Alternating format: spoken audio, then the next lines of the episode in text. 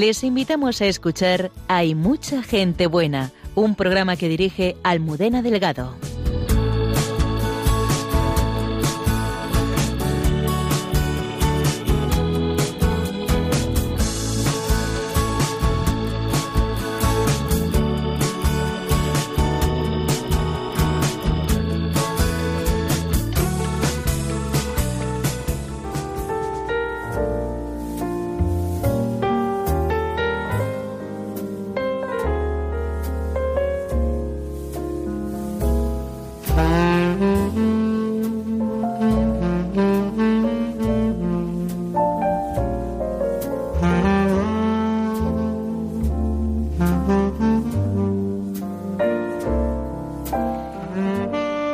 Y dos minutos de la madrugada. Bienvenidos al programa. Hay mucha gente buena aquí en Radio María. Buenas noches. Hoy vamos a conocer un lugar, un lugar que es un hogar y es una comunidad para personas con discapacidad, un lugar en que hacer una vida de familia, un lugar en el que pueden desarrollar sus capacidades y ponerlas al servicio de la sociedad. Y vamos a hablar con Manuel de la Barreda, que es el presidente del patronato de la Fundación El Arca de Madrid. Buenas noches, Manuel. Buenas noches. Y con Damaso Vidales, que es el director. Buenas noches, Damaso. Buenas noches. Pues muchas gracias. Luego vamos a, conocer esta iniciativa preciosa que, ha llegado a Madrid después de, de extenderse por muchísimos países del mundo. Y de esta manera vamos a conocer y vamos a hablar un poquito también de lo que significa hoy la discapacidad. Hace 23 años, eh, fruto de lo vivido en el camino neocatecumenal, partía Fulgencio con su familia hacia Argentina, como familia en misión. Luego vino a Irlanda, donde falleció también su esposa, y ahora está en Madagascar, donde también está en misión. Buenas noches, Fulgencio. Buenas noches.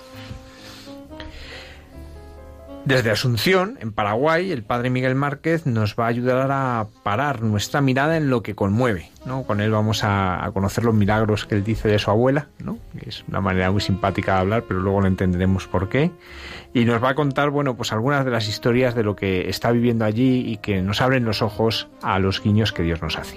Me, he quedado muy, muy conmovida con el protagonista de Santos de Andar por Casa de esta noche, es Mateo Farina. Él eh, es eh, un italiano nacido en 1990 y eh, fallecido en el 2009. Está ahora mismo muy cercano a ser canonizado con un proceso ya muy avanzado y supo vivir su juventud infiltrándose entre los jóvenes para transmitirles el mensaje del, amor y vamos a conocerle en profundidad. El que tiene esperanza siempre deja que la vida vuelva a empezar constantemente. Y de esto es de lo que nos va a hablar la hermana Carmen y José Manuel en Entre tú y yo. Ya saben nuestros oyentes que pueden contactarnos aquí en directo a través de todas nuestras redes sociales. Comenzamos.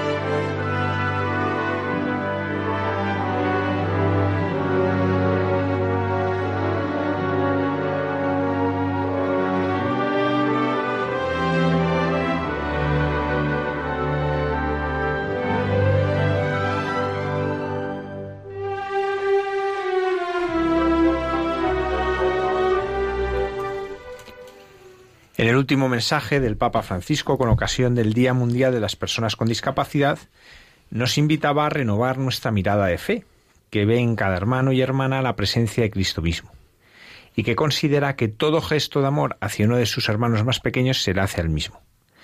El Papa nos recordaba que es verdad que se han hecho grandes progresos, pero que muchas de las personas que tienen discapacidad sienten que no pertenecen, que no participan de la vida social. Y por eso recordaba que es necesario cuidar y acompañar a las personas con discapacidad en todas las condiciones de vida. Y de esto vamos a hablar hoy, porque es lo que hace la comunidad del Arca. No solo cuida, sino que acompaña y sobre todo ayuda a que puedan contribuir con su singularidad al bien común. Que puedan desarrollar sus capacidades, ¿no? Porque cuando hablamos de discapacidad, pues hay alguna capacidad que no tienen, pero hay muchas que tienen y que pueden poner al servicio. Y una cosa muy importante, decía el Papa, que una persona con discapacidad para construirse a sí misma necesita no solo existir, sino también de pertenecer a una comunidad. Y esto es lo que van a encontrar eh, en el arca. Y decía el Papa algo importante, dice que el trato a las personas con discapacidad determina el grado de civilización de una nación. Que si queremos conocer cuál es la verdadera civilización, hasta qué punto se está civilizado, no es, son en términos macroeconómicos o de desarrollo tecnológico, sino en cómo tratamos a los más vulnerables de la sociedad. Pues tenemos con nosotros a Manuel de la Barreda, presidente del Patronato Fundación Arca de Madrid, y a Damaso Vidales, su director. Buenas noches y bienvenidos. Muchas gracias por estar con nosotros. Y la primera pregunta es obligada, ¿no? ¿Qué es el arca? ¿Cómo surge el arca? Eh, ¿Cómo se ha extendido por el mundo? Pues el arca realmente no, no, surge como una planificación. Jan Vanier, que es el fundador de las comunidades del arca, es una persona con una trayectoria bastante curiosa. Cuando tenía 16 años falsifica la firma de su padre para poder enrolarse en la Segunda Guerra Mundial como marino de la Armada canadiense. Luego pasa a ser marino mercante luego pega un giro a su vida y empieza a ser profesor de filosofía, o sea que es un señor controvertido. Y en un momento dado, en 1964, va a visitar en Francia un manicomio, que era entonces las instituciones que normalmente acogían a las, a las personas con discapacidad, le impacta cómo vivían allí y decide llevarse a dos personas a vivir con él, a su casa, para intentar darles algo que veía que en, que en las que en, el manicomio pues no tenían. Realmente se lleva tres, pero hay una persona, uno de ellos, que no, que no puede adaptarse a vivir y se pasa la noche en vela en la puerta mirando, queriendo volver, y de hecho al día siguiente vuelve, vuelve a, la institución, ¿no? Pero con los, con, con las dos personas que, que, que, se queda, pues ese es el germen, esa es la primera comunidad del arca. Empieza a vivir en Trosly, en Francia, y alrededor de él, pues poco a poco cuando va conviviendo y viviendo, conviviendo con todo el pueblo y con toda la comunidad, es como se crea la comunidad y empieza a crecer. Y ese ejemplo, pues empieza a cundir y, se empiezan a crear comunidades del arca por todo el mundo. Hoy en día estamos presentes en 38 países y hay como del orden de 150 comunidades. ¿Y cómo ha llegado a Madrid? Pues a Madrid llega a través de una persona, Araceli Moreno, que hace 26 años más o menos, bueno, pues conoce el arca, conoce a Jean Manier y se va y, se va a vivir, esto, está viviendo en Trosly unos años y después de Trosly se traslada, también vive una temporada en, en, Barcelona, en, España hay dos, dos comunidades en Barcelona, una en el pueblo de Tordera y otra en el pueblo de Moya. Y entonces, pues tiene el anhelo de abrir una comunidad en Madrid, porque ya era, era de Madrid, ¿no? Y empieza a, promover y a iniciar todo el camino que el arca te pide que sigas para llegar a ser a una, una comunidad. En, el interín, pues conoce a una persona, el que hoy es, en día es, es su marido, y Jan Vanier le dice, le dice a Araceli, deja esto parado, porque lo importante ahora es tú, tu matrimonio y tus futuros hijos. Y cuando tus hijos sean mayores, vuelve a retomar. Y ese retomar sucede en 2008. Y, entonces a partir de esa fecha pues empieza a, retomar contacto con la gente que estaba inicialmente en, en, la en el grupo inicial de su primera fase. Entramos gente nueva, yo entré en, aquel, en aquella época y bueno, pues hemos iniciado el camino de, con el Arca Internacional que nos ha estado guiando y nos ha estado eh, tutorando, digamos, en, en este proceso hasta el momento de hoy en día. ¿Cómo se forma una comunidad y quién la forma? ¿Cómo es la forma de vida? En la comunidad, bueno, hay diversas formas, no es la única. Nosotros te voy a decir lo que tenemos pensado aquí en Madrid. Madrid vamos a, vamos a arrancar por un hogar en el hogar, eh, el, modelo legal, digamos, más parecido puede ser un, piso tutelado, eh, pero con la diferencia con respecto a otros pisos tutelados es que en, esa misma casa viven voluntarios. voluntarios, además de los trabajadores que, que, bueno, pues que es necesario tener en cualquier, en cualquier institución, en cualquier piso tutelado, ¿no? Y esos voluntarios son, realmente los que marcan la diferencia, porque son los que te hacen vivir en la casa no simplemente como un trabajador y un usuario del recurso, sino vivir como una familia.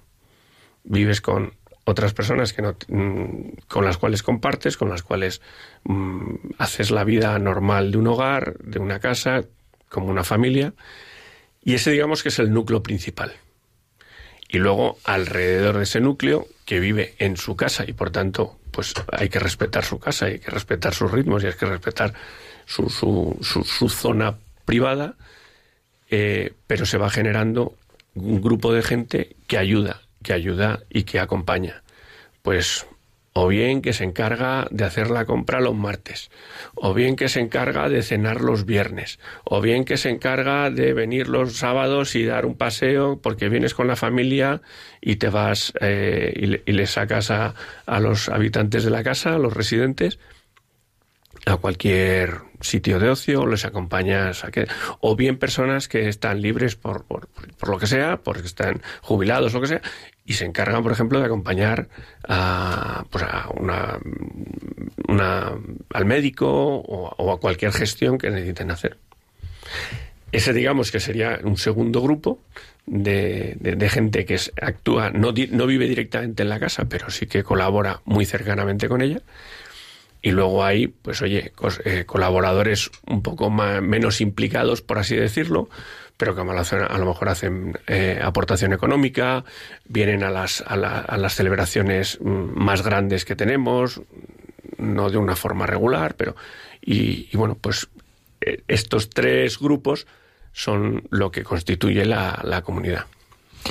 ¿Qué clases de discapacidad viven en la casa? ¿Cualquiera? Hay algunas mm, que normalmente es más fácil que vivan allí. ¿Son pisos que se adaptan? Son discapacidades, es una discapacidad psíquica, no física, psíquica. Entonces es verdad que dependiendo del grado de discapacidad, pues eh, hace falta más atención o menos. Nosotros vamos a empezar por lo que requiere un poco menos de atención, porque también tenemos que aprender a rodarnos y, bueno, no meternos en, demasiados líos desde el principio, ¿no? Entonces cualquier discapacitado psíquico que no presente eh, problemas de convivencia, porque también hay algunas personas que, que, bueno, oye, por su discapacidad, pues pueden presentar algún tipo de problemas en la convivencia pues en aras de la vida común y de la casa y del hogar, pues, eh, pues a esas personas en principio eh, no podrían residir, pero cualquier otra persona que no, que no tenga esta, este problema pudiera ser.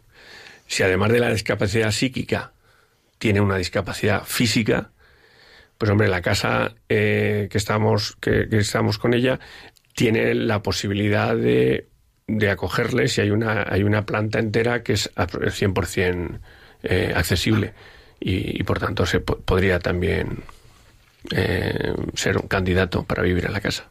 ¿Y quién es el candidato para ser voluntario viviendo en la casa? Porque son personas que tienen su trabajo fuera o se dedican solo a la casa. ¿Cómo, cómo funciona? Eh, mayoritariamente, pero no quiere, ser que, no quiere decir que sea exclusivamente, son gente, son universitarios.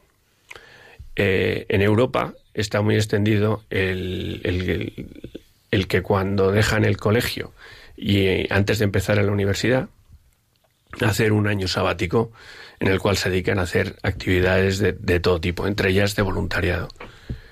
Entonces, de ese año hay mucha gente que viene, muchísimos.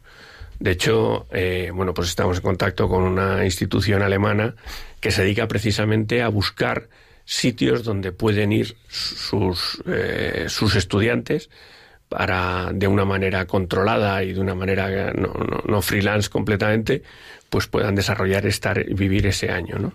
Y en varias arcas de Europa, pues eh, tienen convenios y entonces con nosotros pues hemos empezado ya a tener contactos para que poder eh, recurrir a ellos. Pero te digo, no es solamente el caso del, de la universitario. Cualquier otra persona en el cual, pues oye, quiera, sí que se busca que sea de larga estancia, o sea, un, no solamente que venga por un mes, por dos meses, no. Buscamos como mínimo un año, porque también darle un poco de estabilidad a los residentes de la casa, eh, que son verdaderamente los, los, importantes. Si estás cambiándole cada, cada mes de compañero de piso, pues poco vínculo va, poca confianza, poca le estás creando una inseguridad más que más que ayudando. En uno de los folletos que hay que explica un poco el proyecto dice no queremos ser una solución sino un signo. ¿Nos podríais explicar qué, qué quiere decir esto? llama la atención. pues, a ver, el arca en todas las comunidades que tiene alrededor del mundo eh, no busca, ni ha buscado, ni ha conseguido eh, ser una gran institución que dé cabida a, todo, a todo el mundo o solucione el problema a todos los discapacitados del el lugar donde se instala. Pero sí por la manera que vivimos, contagiar esa manera al resto.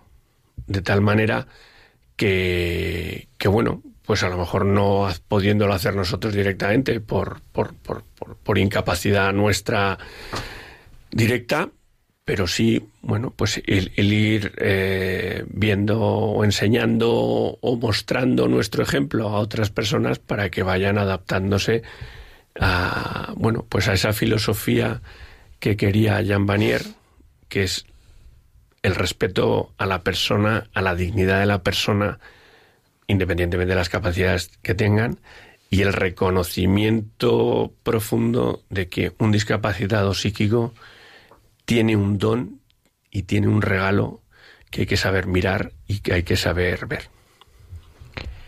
¿Qué se aprende cuando uno convive con el discapacitado? ¿Cuál es la, la, mayor lección que se llevan las personas que, conviven con ellos? Pues mira, yo te voy a hablar desde mi experiencia personal, porque yo tengo un hijo con, con síndrome de Down. Mi hijo se llama Javier. Y, y primero, lo más llamativo es la alegría constante.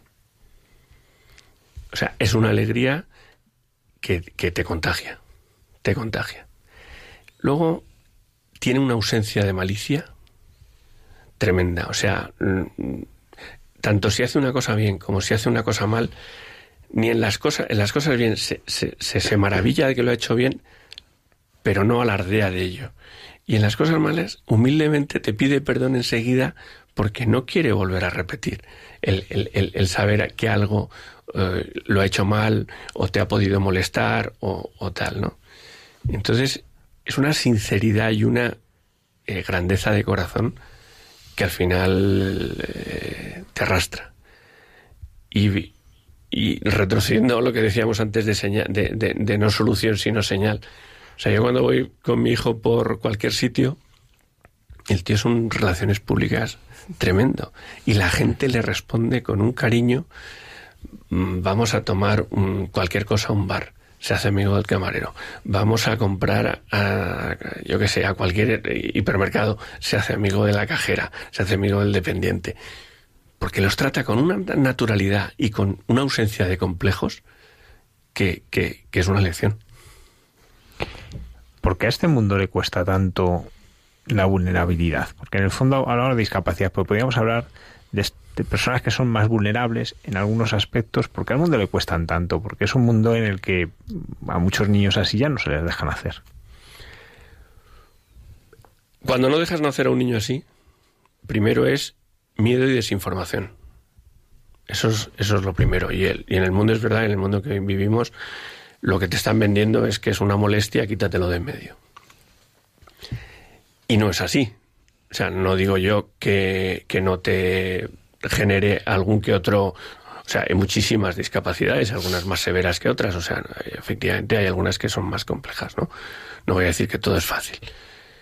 Pero lo que sí que te exige, y en el mundo en que hoy vivimos, yo creo que es, es el mayor hándicap que tenemos, es que te exige parar, relajarte y aprender a escuchar porque el discapacitado normalmente no tiene la rapidez de reflejos o, la efectividad o la inmediatez a las cuales estamos acostumbrados en, el mundo de hoy en día, ¿no? Entonces te exige frenar, que en el fondo es un valor que estamos perdiendo. Pero, pero hay que hacerlo para, para, para, para descubrir esa luz interior que tienen los discapacitados. El arca tiene también una espiritualidad. ¿Cuál, es esta espiritualidad? ¿Qué, es lo que se quiere vivir en la relación con, con, la trascendencia, con la vida espiritual? A ver, el arca a nivel internacional es una, es una federación de comunidades. Como tal, eh, somos aconfesionales, porque todas las comunidades que he dicho que había antes en el mundo, estas unas 150, las hay en países de distinta confesionalidad o sea, de países mayoritariamente católicos, mayoritariamente cristianos, pero también hay en, países musulmanes o en países, bueno, pues que a lo mejor puedas pensar que no hay una, son más eh, laicos. No por ello rechazamos a nadie, o sea, nosotros lo que nos importa es la, la persona discapacitada. Ahora bien, para el desarrollo pleno de una persona, independientemente ya si tiene discapacidad o no tiene discapacidad, la parte espiritual es importante. Por tanto, dentro de las comunidades, el, dejar todos los días un rato para la reflexión personal, para el desarrollo de esa mm, espiritualidad personal de cada uno. Si uno es musulmán, pues que pueda desarrollar su fe musulmán, si uno es católico, que pueda desarrollar su fe católica, y si uno no es nada, que aprenda también a, mirarse a sí mismo y a reflexionar sobre sí mismo. ¿no? Entonces, ese momento es un momento que se, se guarda y se, y se cuida diariamente para que todo el mundo pueda vivir esos minutos de, de desarrollo espiritual. En Madrid ya tenéis un lugar donde empezar, en, Alcobendas, si no me equivoco. Eh, tenéis que hacer la construcción, pero bueno, ya, ya empieza un camino. Si una persona está interesada en formar parte, ¿de qué manera puede ser uno parte del arca? Pues bueno, esto casi que, nos lo diga Damaso, que estoy aquí monopolizando yo el micrófono. No, no, monopoliza, monopoliza, que hablas muy bien y lo explicas muy bien. Bueno, cualquiera, como ha dicho eh, Manuel, eh, tenemos unos voluntarios y una serie de personas, pero cualquiera puede acercarse como amigo al arca a estar con nosotros. Y ahora mismo, efectivamente, ponemos en marcha esta casa. Es nuestro primer hogar. La comunidad del Arca en Madrid no significa que vamos a abrir una casa, sino es una comunidad como tal, de manera que mm, la pretensión, nuestra vocación es la de abrir distintos hogares e incluso los talleres en los que podamos tener a, nuestros chicos ocupados también, eh, más allá de sus, de sus propias eh, leyes de discapacidad que tengan en los centros ocupacionales que tengan. Pero ahora mismo lo que tenemos es una campaña para conseguir la, financiación para poder llevar a cabo la obra la obra que, nos, que necesitamos. Nos han cedido el Ayuntamiento de Alcobendas, nos ha cedido la casa. La verdad es que estamos muy, muy, muy contentos porque las posibilidades de la misma son espectaculares, pero claro, requiere que la acoplemos. Va a pasar a ser el hogar, va a pasar a ser la casa, su casa, la casa de ocho personas con discapacidad intelectual y de cuatro voluntarios. Estos cuatro voluntarios, como muy bien explicaba Manuel, claro, forma, o sea, en realidad forman un núcleo de doce personas que junto con los cuatro trabajadores forman una familia. Yo he estado ahora eh, en, octubre viviendo un par de semanas en las comunidades que tenemos en, Barcelona, en el Ruski y en, Moyá, y la, relación de absoluta eh, familiaridad en el concepto más eh, etimológico de la palabra es espectacular. Eh, algunos de los chicos, algunos de los residentes son los padrinos de trabajadores o de personas voluntarias de allí. Eh, estos alemanes, por ejemplo, en, en, la comunidad de Tordera, en el Rusk, había cuatro o cinco chicas alemanas. bueno, o sea, les quieren muchísimo, se quieren muchísimo entre ellos. Entonces, más allá de esto, nosotros generamos una comunidad en la que eh, cualquiera puede venir a ayudarnos, con el concepto claro y real de que vamos a casa de alguien. Entonces nosotros, como te decía antes, para no dispersarme, ¿de qué forma se puede ayudar ahora mismo? Es verdad que de forma tangible eh, menos cosas se pueden hacer, que se irán pudiendo hacer con el tiempo cuando nos pongamos en marcha, y la realidad de ahora es que lo que necesitamos es poder financiar esa obra. Tenemos una página web eh, www.fundacionelarcademadrid.es, en la que viene muy bien explicado todo lo que queremos hacer, porque una de las características también de las comunidades del Arca, que además te transmite muy bien en cuanto vas a verles, es la transparencia en todo lo que hacen, en todas las decisiones que se toman. Las decisiones de la casa, tanto a nivel económico como a nivel de, decisivo de elegir las cosas, se toman eh, contando con, sobre todo, con las personas que residen allí. Cada persona se diseña, entre comillas, o se decora su habitación. Cada persona forma parte de, oye, ¿qué nombre le vamos a poner o qué nombre no le vamos a poner a, a las cosas, a las salas, cómo los vamos a hacer? y toda esta parte va muy vinculada al desarrollo, mm, al desarrollo de la casa. Ahora mismo nosotros, eh, en, en, la página, lo que, sí, lo que sí pretendemos tener es una transparencia absoluta de todo lo que se va haciendo y de cómo se va haciendo. Eh, a partir de aquí, eh, pensamos que a partir de finales de enero febrero podamos tener ya, podamos empezar a tener las licencias administrativas que nos permitan poner en marcha y desarrollar la obra y a partir de ese momento la necesidad de financiación y de poder hacer frente a los pagos de las obras que necesitamos, pues van a ser eh, van a ser realmente realmente ejecutables en ese momento. Es verdad que nos hemos puesto unos, unas metas ambiciosas pero muy contenidas es verdad que se podían haber hecho muchas más cosas, pero hemos pretendido ser y hemos sido muy cautos y muy austeros con todo lo que vamos a hacer, porque la realidad es de lo que se pretende antes cuando se escuchaba hablar, ¿no? Eh, eh, ya María hablaba mucho y vigilaba mucho y es algo que tenemos que estar muy vigilantes en, la, en la, luz de las personas, pero sobre todo en la dignidad de todas las personas. Y poco a poco vamos viendo en las comunidades del Arca que se busca dentro de tener una comunidad, una referencia a la que agarrarnos, una segunda familia que se convierte en una primera familia, también una individualidad eh, y, un, este, este, esta parte que ahora comentábamos antes de la espiritualidad tiene mucho que ver también con el desarrollo personal de cada uno. Y eso tiene mucho que ver también con tu espacio propio, con tu espacio físico dentro de la casa. Y se cuida mucho que otros espacios sean espacios en los que ellos puedan desarrollar.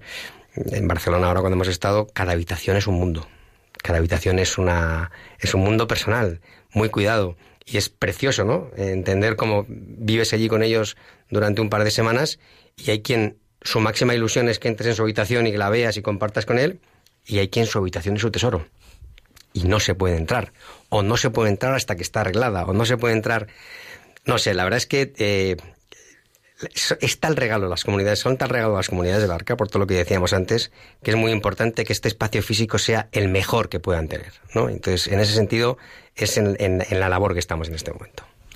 En la Comunidad de Madrid hay 31.136 personas con discapacidad intelectual, pero solo el 15% tienen acceso a un piso tutelado, a una residencia. Hay muchas personas, por tanto, que, en sus familias tienen verdaderas dificultades, ¿no? Pues sobre todo a la, a la hora de integrarlos. Y, llama la atención que es el 99% de recursos relacionados con, los talleres, con los servicios de empleo, han sido creados en asociaciones de padres. Por tanto, es una buena noticia ¿no? la que hoy estamos escuchando, que, va a haber este, esta posibilidad ¿no? de, una vida en familia, de, poder estar en un lugar en el que puedan desarrollar todas sus potencialidades. Por eso os agradecemos mucho no solamente que estéis aquí, sino pues el, trabajo que estéis realizando para hacer esto posible. Y bueno, pues esperamos que pronto podáis venir a contarnos más cosas. A ver si. encantados. pronto tenéis que venir a contarnos más cosas de cómo vaya, arrancó el proyecto y. Estaréis invitadísimos cuando abramos a venir y a compartirlo con nosotros y realmente a disfrutar de esto que estábamos diciendo. O sea, antes cuando decía Manuel esta parte de la, de la integración, efectivamente, o esta parte un poco de, de, cómo se acoplan las comunidades del arca, se acoplan, se adecúan a la idiosincrasia propia de la ciudad en la que se van desarrollando, al propio barrio en el que se van desarrollando. Es decir, eh, estas personas van a conseguir tener una integración absoluta dentro de esas capacidades que hablábamos antes, mayores o menores, de tener una autonomía eh, maravillosa, incluso aun cuando tengan que salir siempre acompañados. Pero hay una autonomía para ir al panadero, hay una autonomía para dar un paseo, hay una autonomía para dar el paseo mínimo nada más dentro de esto. Entonces, eh, con muchísima ilusión eh, os invitaremos y os haremos venir en cuanto podamos abrir este Y que nos inviten aquí a venir con los residentes también, y que os, ellos, que os hablen ellos. Sí, sí, no, no, encantados, porque además tenemos que hacer, que decía el Papa, y cuando estuvo en Colombia con discapacitados hubo un momento muy bonito y decía el Papa, todos somos vulnerables. ¿no? Es propio de nuestra condición humana ser vulnerables. Y por eso de personas así le habían hecho un baile y se habían, habían, hecho un pequeño discurso. De personas como vosotros aprendemos a reconocer nuestra vulnerabilidad y a saber ¿no? que también es una, una potencialidad. Un amigo siempre dice que en el arca hay dos tipos de discapacitados, los psíquicos y los del corazón. Mm.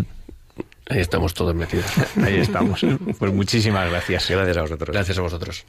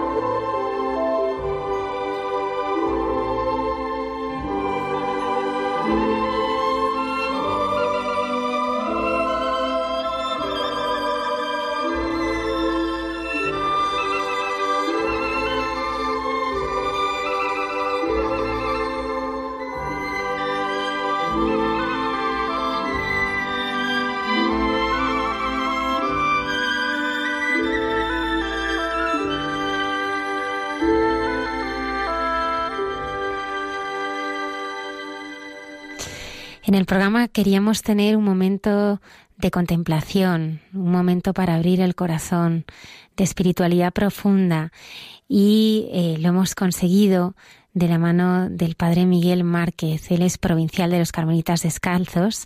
Ahora mismo, como adelantábamos al principio de este programa, está en Asunción, Paraguay, y él nos ayuda a parar nuestra mirada en lo que conmueve esta noche nos sorprenderá con los milagros de su abuela María y con una historia sobre un dictador.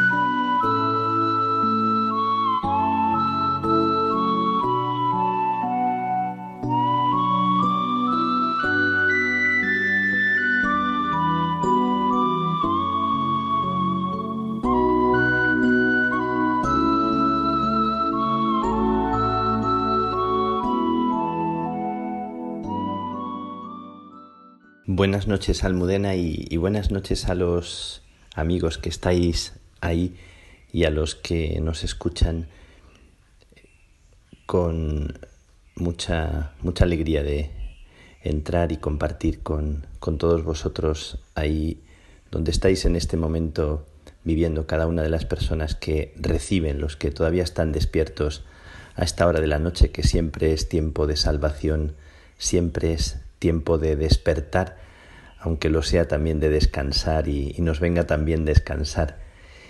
Yo lo hago también desde esta sorpresa continua. Ahora mismo leía una frase de del Señor a Santa Catalina que decía, hazte capacidad y yo me haré torrente, hazte capacidad, déjate.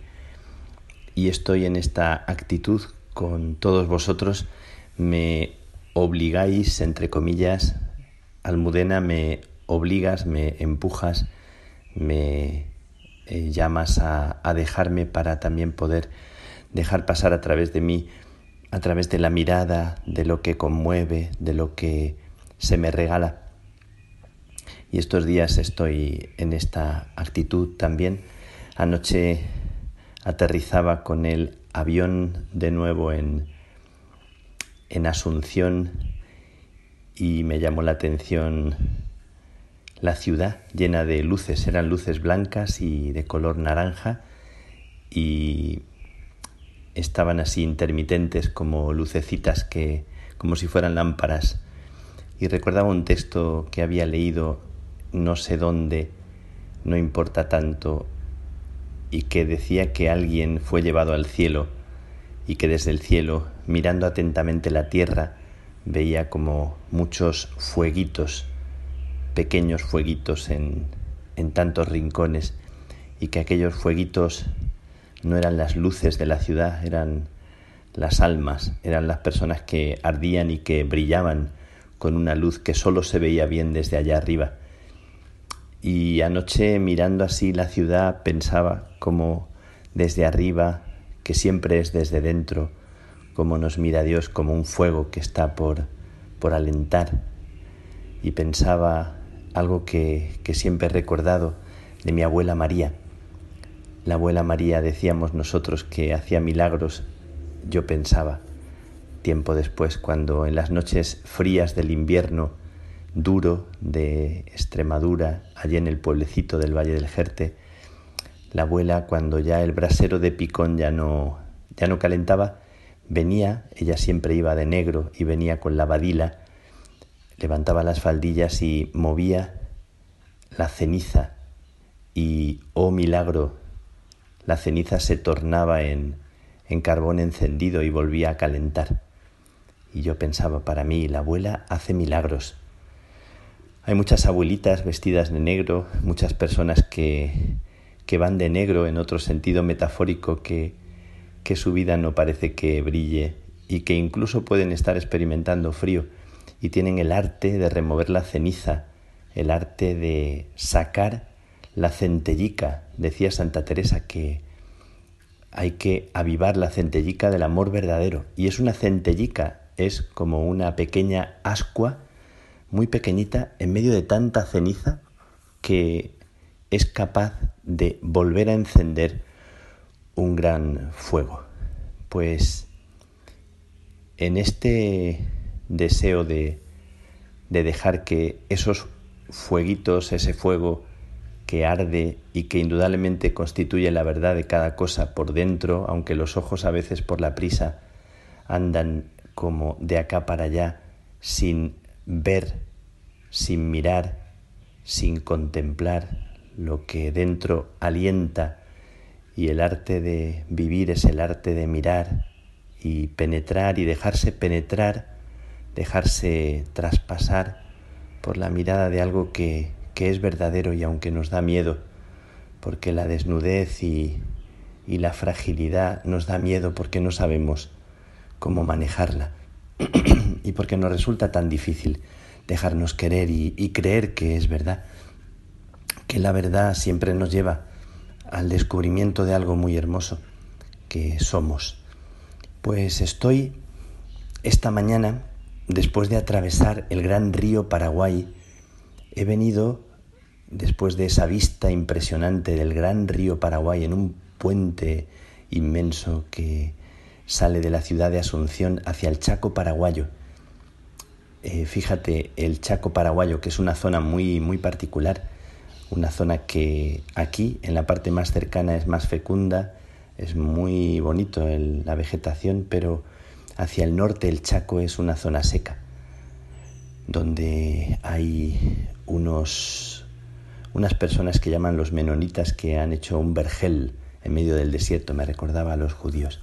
Estoy en el Chaco paraguayo, también acompañando a, las carmelitas de aquí, y me acordaba de algo que leí y que siempre leía sin saber qué era eso del Chaco paraguayo.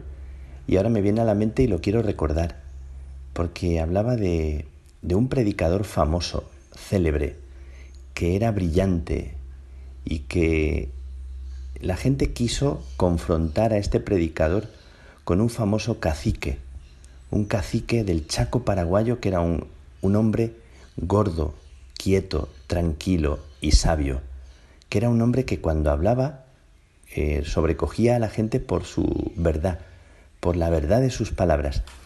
Y entonces quisieron traer al predicador ante aquel gordo, quieto y sabio, para ver qué decía de aquella predicación brillante y lúcida. El predicador llegó y predicó, y habló, y habló en su modo habitual, habló y a la gente que le escuchaba le, seducía, le conmovía. Y el hombre, el cacique, escuchó atentamente y se tomó tiempo para responder.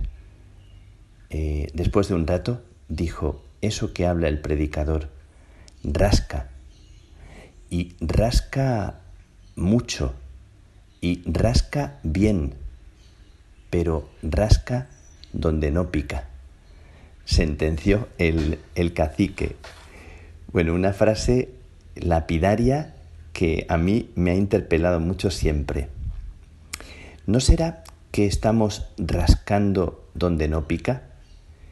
¿No será que a veces la vida se nos va y empleamos la energía y empleamos tanta atención y nos vamos detrás de las cosas que aparentemente son las que más eh, primarias más necesarias son inmediatamente y nos rascamos ahí donde no está eh, lo que realmente pica por dentro.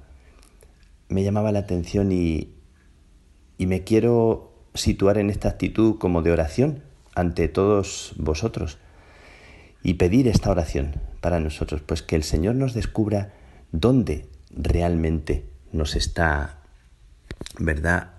Eh, invitando a, a dejarnos descubrir, a dejarnos caer, a rendirnos. ¿Dónde está lo que realmente por dentro a mí en este momento me rasca? No sé que se me vaya la vida en, en un picor que no es el que conduce a la verdad. Bueno, pues con esas palabras y también invitando a, a que nuestra predicación y predicación es también metafórico, a que la palabra que brota de nosotros pueda ayudar a descubrir lo que realmente pica cuando escuchas a las personas y, eres llevado a ese lugar donde la persona siente su verdadera necesidad y se siente comprendida aunque no tengas la respuesta. Hay como algo que, realmente eh, sacia y descansa la vida. Y quiero terminar con una poesía una poesía que también estos días se me ha venido mucho a la mente y tiene que ver con esto de descubrir en la vida cotidiana, en lo que mm, eh, de alguna forma se nos regala en este momento, pues mm, eso que, que, sucede y que son como, como milagros de, de vida cotidiana y que están ahí y que son realidades que se nos, se nos regalan. Quiero recitar una poesía que es de un poeta que, siempre me ha, me ha, conmovido y me, me gusta mucho, que se llama Eloy Sánchez Rosillo. Pues con esta poesía os dejo y termino con ella sin hacer más comentario, como la luz que nunca se extingue, la luz que, que resurge inesperada. Dice así no se puede prever. Sucede siempre, cuando menos lo esperas. Puede pasar que vayas por la calle deprisa, porque se te hace tarde, para echar una carta en correos o que te encuentres en tu casa por la noche leyendo un libro que no acaba de convencerte. Puede acontecer también que sea verano y que te hayas sentado en la terraza de una cafetería, o que sea invierno y llueva y te duelan los huesos, que estés triste o cansado, que tengas 30 años o que tengas 60. Resulta imprevisible. Nunca sabes cuándo ni cómo ocurrirá. Transcurre tu vida igual que ayer, común y cotidiana.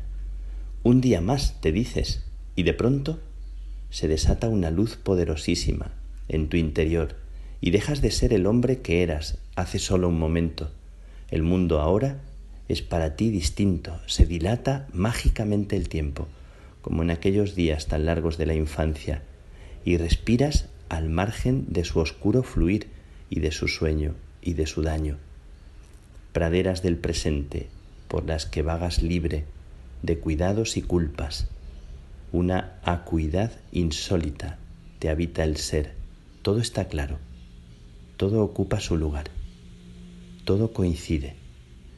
Y tú, sin lucha, lo comprendes.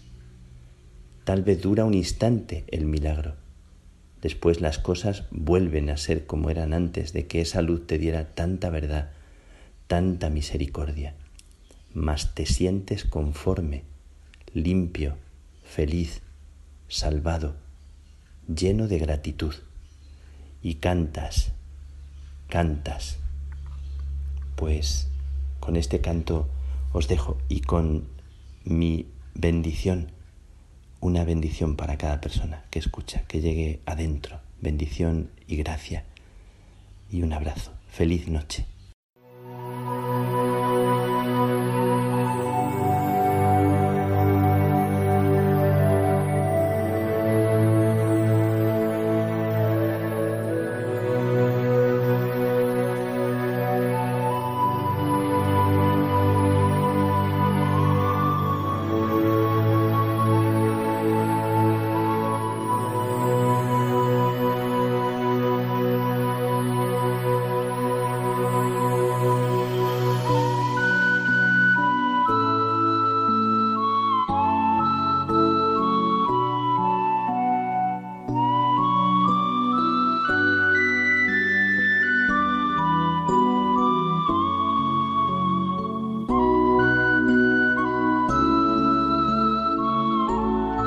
Muchas gracias al Padre Miguel Márquez. Dios nos hace guiños.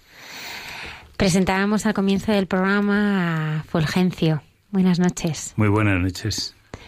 Fulgencio, hace 23 años te recuerdo, el 8 de diciembre de 1996, te ibas con toda tu familia a Argentina. Sí, aquello de subirse al, avión de Iberia y, se durmieron, gracias a Dios, todos los chicos. Eh, es muy difícil un viaje, porque ya de inicio tuvimos, tuvimos muchos problemas en el aeropuerto, me quisieron robar la documentación, el dinero, todo, porque siempre hay gente que está al acecho de cuando hay mucho barullo y hay mucho, pues algún despiste, te supone una catástrofe. Si me roban aquel día, me, me llevan toda la documentación de todos los chicos, todas las partes de nacimiento, todos los pasaportes, todas las cosas y todo el dinero que, que nos habían dado como regalo para iniciar la vida en, en Argentina. Aquello fue, y claro, todos los hermanos de mi comunidad iban, vinieron a despedirnos a Barajas, que entonces Iberia salía de la T1. Y, y muy bien, muy bien. Aquello fue, pues, fue el inicio de una gran aventura. Fulgencio, eres padre de siete hijos. Sí, sí, sí.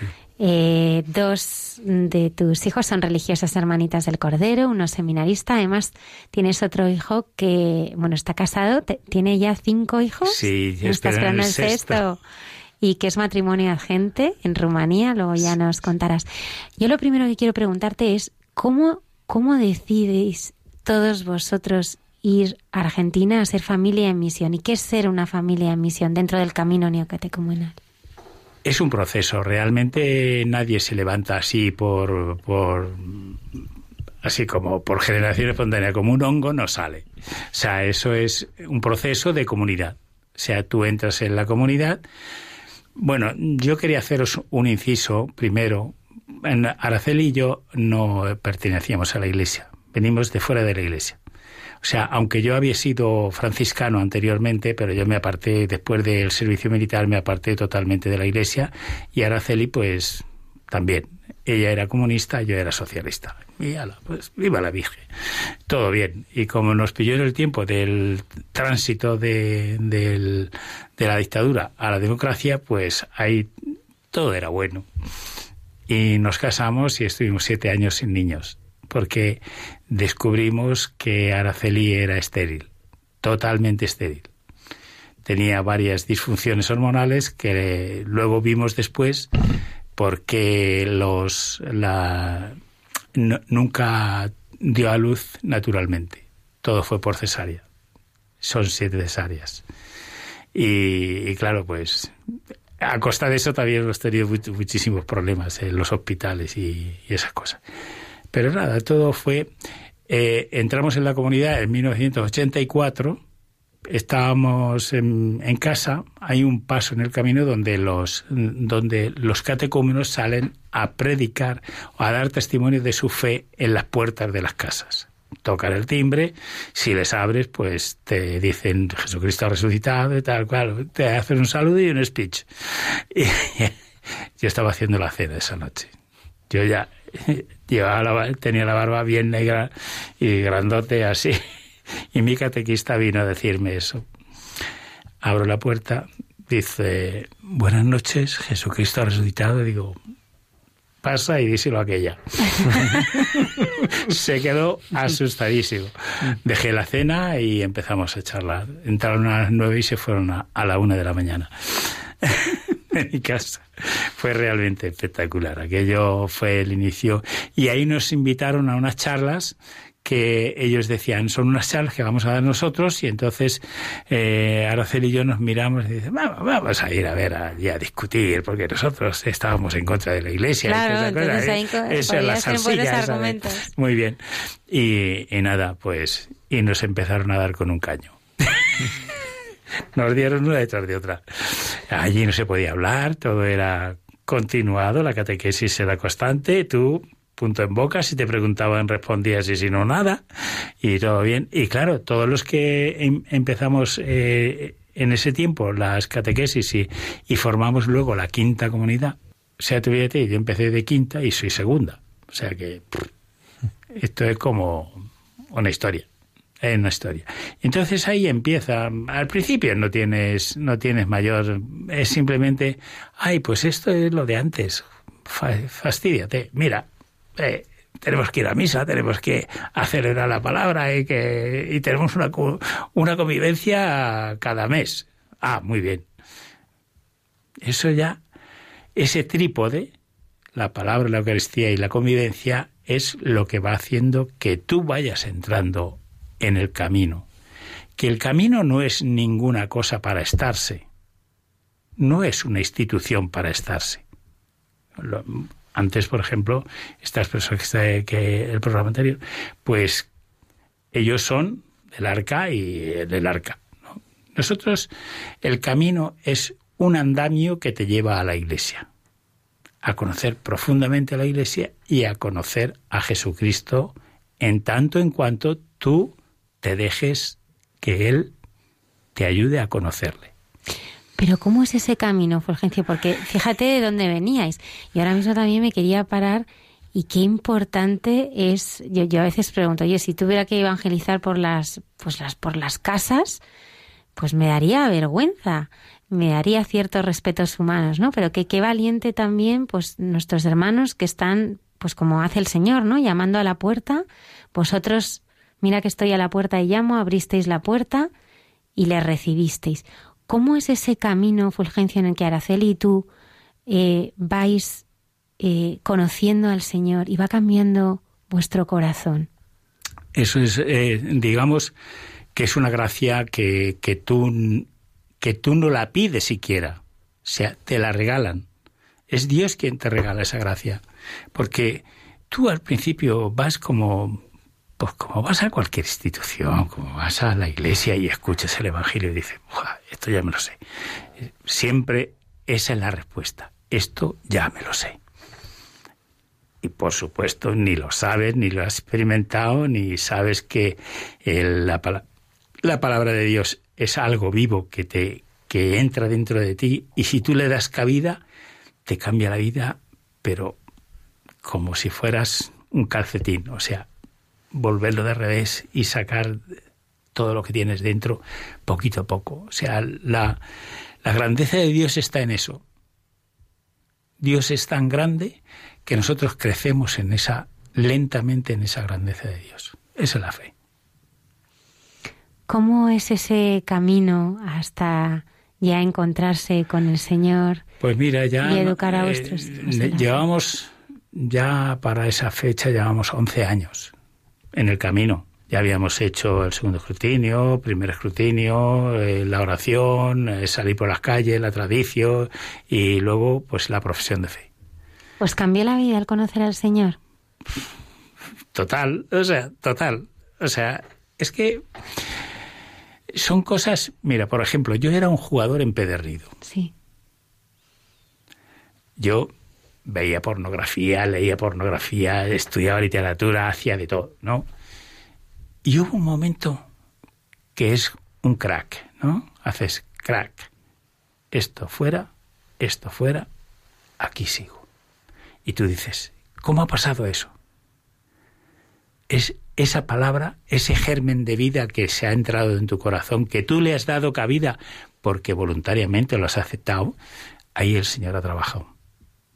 Poco a poco, poco a poco, poco a poco. Y Araceli decía, dice, esto lo tenemos que hacer bien, porque como no lo hacemos, no lo hagamos bien, yo me voy ahora mismo y se acabó, y que le den. O sea, porque no puede ser. Araceli era una mujer extraordinaria, extraordinaria, en el sentido de que tenía una decisión impresionante, era organizadísima, era, eh, era secretaria del ministerio, o sea, secretaria de Obras Públicas. O sea que tenía un, una capacidad, no le colabas una falta de ortografía ni queriendo. Y claro, pues eso implica que tú también, pues como nos queríamos mucho y nos amábamos, pues si ella quiere, yo voy. ¿Cómo no voy a ir? ¿Que me voy a separar para, para desgajar lo que tenemos bueno? No, no puede ser. Y ahí empezó, poco a poco. Y a un momento, pues, asistes a una convivencia y piden eh, algún voluntario para irse a, de itinerante o de familia de misión o de lo que sea. o de tal.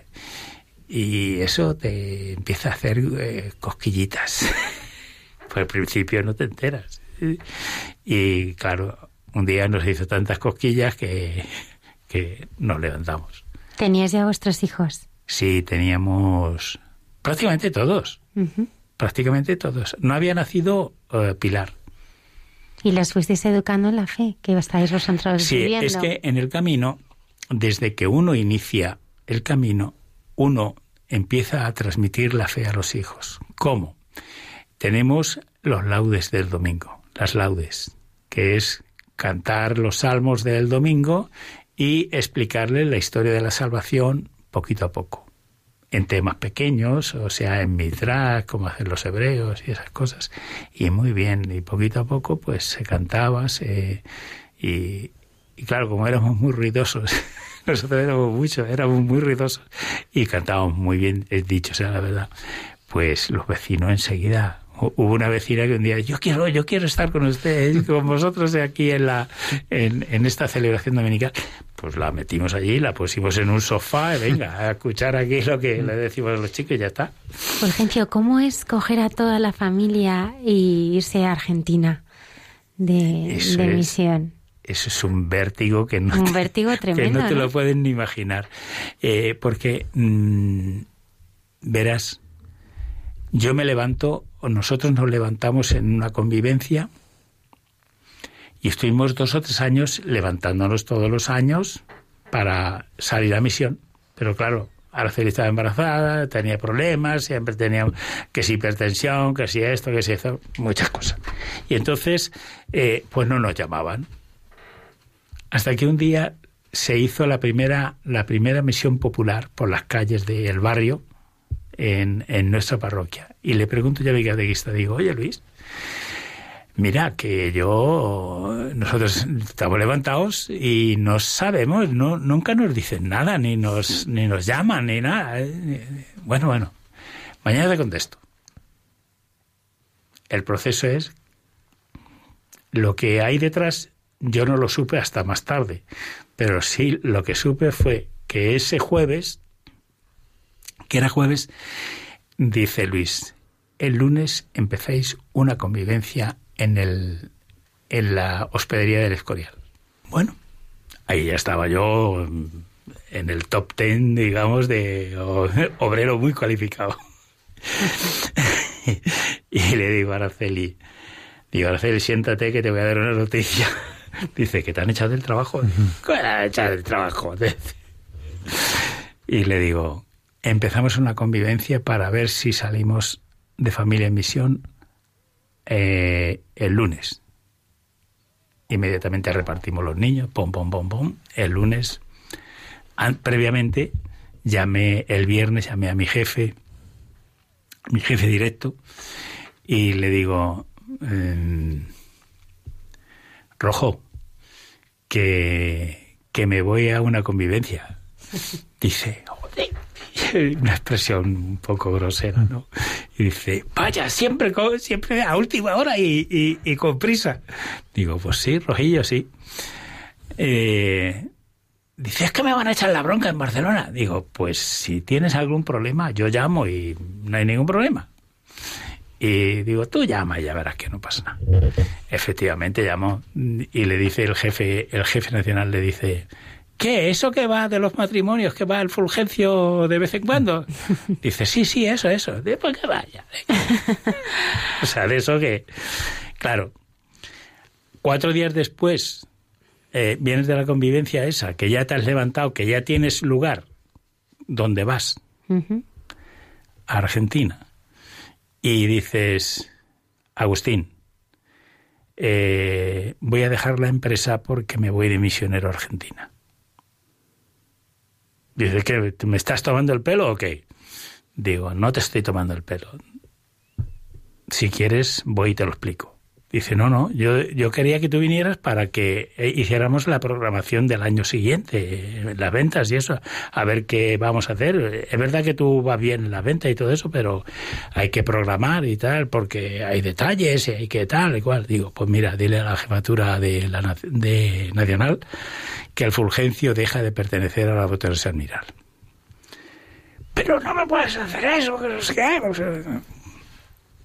Total, que hay en un mes, en un mes eh, yo había vendido mi casa, me había comprado otra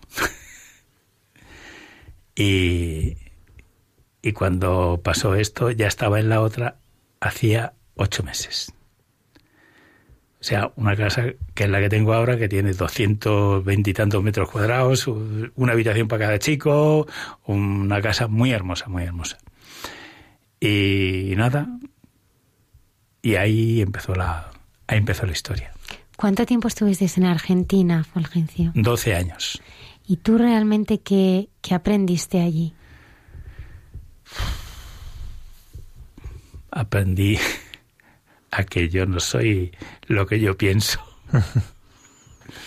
Porque uno se piensa que es como además me habían salido todas las cosas bien en los trabajos y eso, ya había tenido, había triunfado, lo que se llama, eh, digamos, es como si yo fuera jugador del Real Madrid. Eh, yo estaba en esa misma situación. Eh, yo estaba trabajando en Almiral, que Almiral era, digamos, la creen de la creen de los laboratorios nacionales y de los extranjeros. Era el número uno y yo era uno de los que más, por no decir el que más ganaba. Entonces, pues estaba como si fuera Sergio Ramos en el Real Madrid.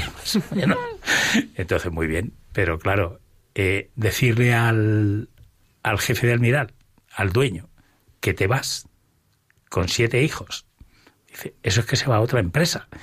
Hay que hacerle algo. Y lo primero que hacen es ofrecerme dinero. Me ofrecieron el 50% más de lo que ganaba. Y Agustín les dice, ustedes no conocen a Fulgencio. Fulgencio se va a Argentina de misionero y no se va a ninguna otra empresa. Total, ahí empezó, ahí empezó un tira y afloja y en un mes, en un mes salimos para Argentina. Esto era el 12 de octubre y el día 6 de, el día 7 de diciembre estábamos ya volando para Argentina. Argentina supuso para ti, pues, fue un golpe, un desierto, un descendimiento un, despojarse ¿no? De, de, todo. Primero, en un año entero no pude trabajar por no tener documentación, porque entramos como turistas. Entonces era el proceso era así. Entramos como turistas, luego empezamos la tramitación de toda la, lo que es la documentación precaria que se llama en Argentina y, y fue realmente muy duro muy duro porque ahí ya empezó. Eh, cuando vas de misión tienes una inocencia que tú es que ni te lo imaginas. Tú te crees que vas con los pobres, que, que vas a trabajar con los pobres, que le vas a dar charlas, catequesis, vas a jugar al fútbol. Yo era entrenador de fútbol en aquel tiempo, eh, manejaba esas, esos temas bastante bien.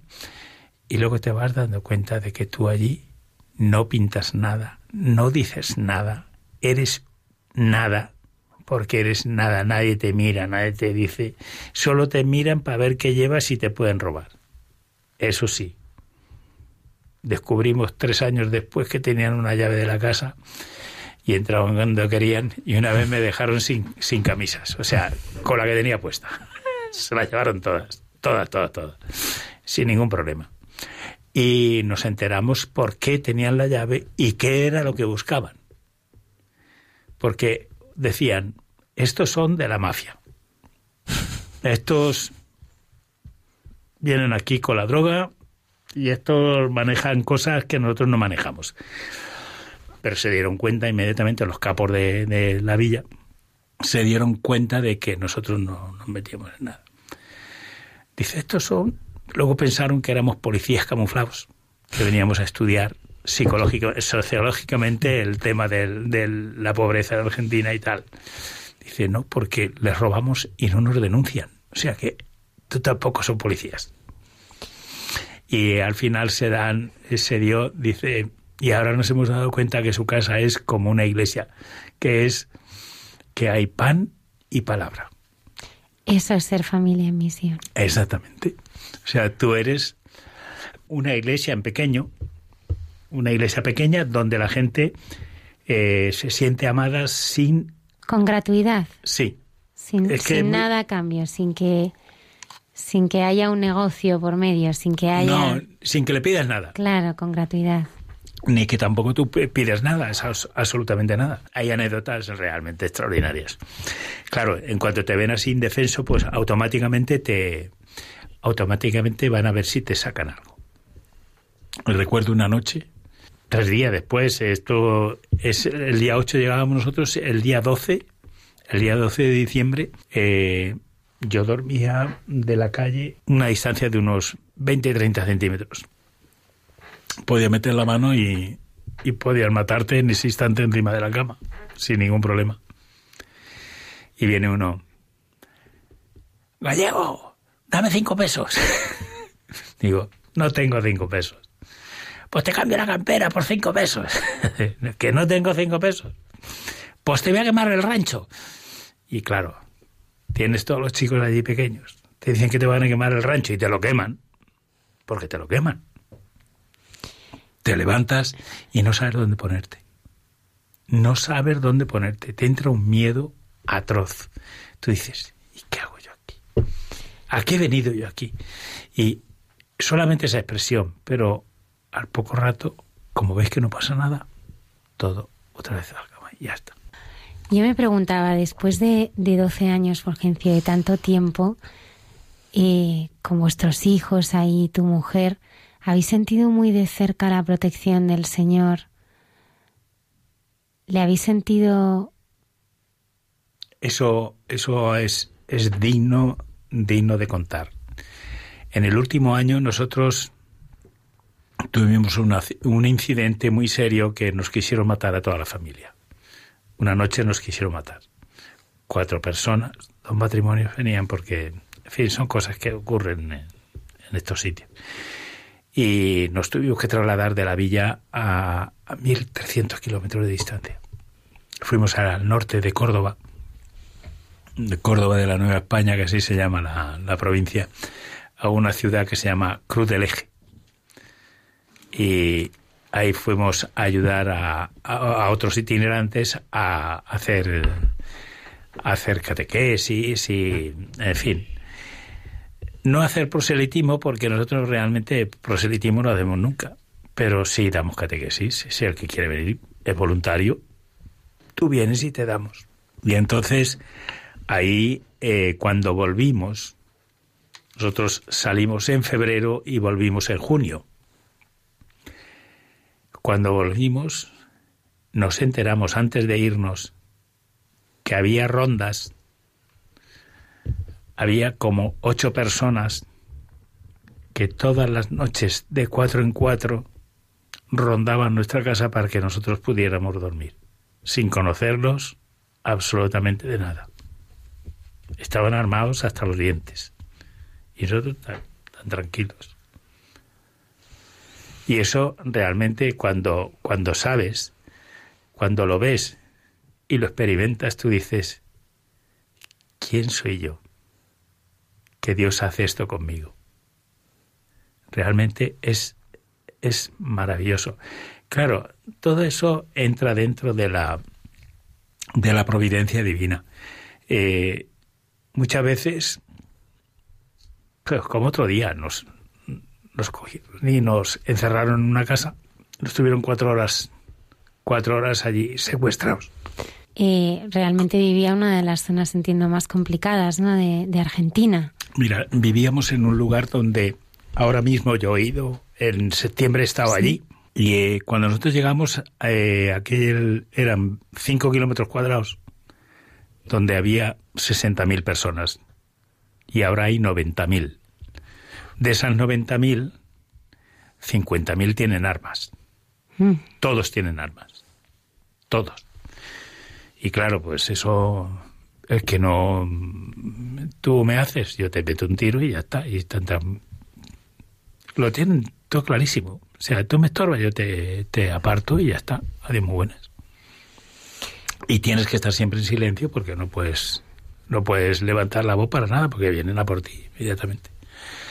Ese, eh, en ese ambiente, en un ambiente de, droga, prostitución, eh, transexuales, de, de todo tipo de miseria humana, porque eso es realmente es una miseria humana.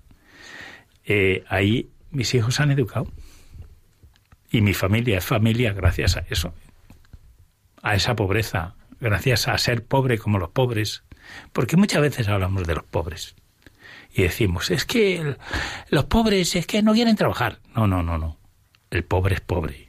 Y es que no tiene recursos, ni siquiera para poder trabajar, porque no tiene capacidad. Viene lastimado por la droga, por el alcohol, por el sexo, por cualquier cosa, viene muy lastimado. Y entonces la gente no cree en él. Por lo tanto, no te dan ni un soplo en un ojo cuando lo necesitas. Y eso es, eso sí verdaderamente es muy difícil. Claro, ¿qué hacíamos nosotros? No predicábamos a nadie. No le decíamos que Dios te ama. Eso no, jamás en la vida. Pero sí íbamos cuando uno se moría, íbamos a rezar a su casa. Cuando un niño venía a la puerta, Doña, el timbre natural son las palmadas.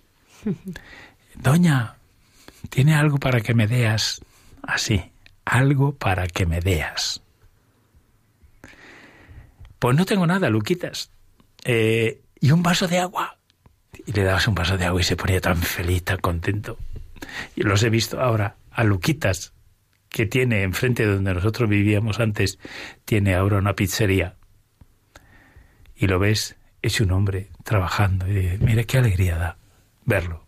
Entonces, eh, el Luquita que tenía siete u ocho años dice, ¿cómo es que se han ido? Yo siempre estaba esperándolos pa para quererlos. O sea, cosas así eh, a mí me han hecho llorar mucho en la villa y me han hecho bajar mucho al, mucho al abismo. O sea, eh, hemos bajado a unas profundidades tremendas. Porque Dios lo que hace eh, no es lo que tú piensas como misión. No, la misión es para ti. La misión es para tu descendimiento y tu conversión. A veces yo empleo palabras muy corrientes en el camino y a lo mejor la gente no entiende, pero, pero es muy simple. Uno tiene que cambiar de vida. ¿Y cómo cambia de vida? Pues el Señor te aparta, te mete en un, en un agujero y tú dices, ¿y ahora qué hago yo aquí? Porque claro, ahí no tienen medios, no te puedes venir a España corriendo porque primero el viaje cuesta un pastón y, y todo lo demás y pasas hambre y tienes necesidad y te roban y todo esto y tal. ¿Te roban porque tienen, porque tienen vicios? Unas veces sí y otras veces no. Tienen necesidad. Y como tú tienes, pues te quitan. Y ya está. Eh, y comer, por lo mismo. O sea, yo recuerdo un día que no teníamos para nada. O sea, nada. Ni leche. Y Araceli teníamos un crucifijo que ahora lo tiene eh, Francisco en Rumanía. El, el, Cristo de la misión, ese va donde va la misión, va, va, va con él. Va esa, esa cruz. Se pone delante del, del, crucifijo. Tú me has traído aquí, así que dame de comer. No tengo nada. A los cinco minutos, un coche en la puerta nos dejó así de lentejas, de otro tanto así de aceite, de azúcar, de mate, de, de leche en polvo, de, o sea, un camión. Y le, le dice Araceli, dice, ¿esto lo compartimos con la otra familia de misión? Dice, no, no, la otra familia de misión ya le hemos llevado lo mismo. Cuando ves esas cosas, tú dices, Dios está ahí. Fulgencio, después de, de estos 12 años en, en Argentina, no, no os quedáis ahí, sino que eh, os vais también con toda no, la familia. Ya cuando te, terminamos, terminamos en Argentina por esta situación sí. que nos querían matar a todos y nos vinimos. Kiko dice venir para España y descansar un poco. Y estuvimos descansando un año, un año 2009 y la mitad de 2010 nos eh, pedimos otra vez salir a la misión porque ya una vez que ya eres familia de misión ya tienes digamos ciertos privilegios. Eres es mal dicho pero es así tienes como pedigrí. Y entonces pues te respetan. Y si quieres seguir en la misión pues Kiko te acepta.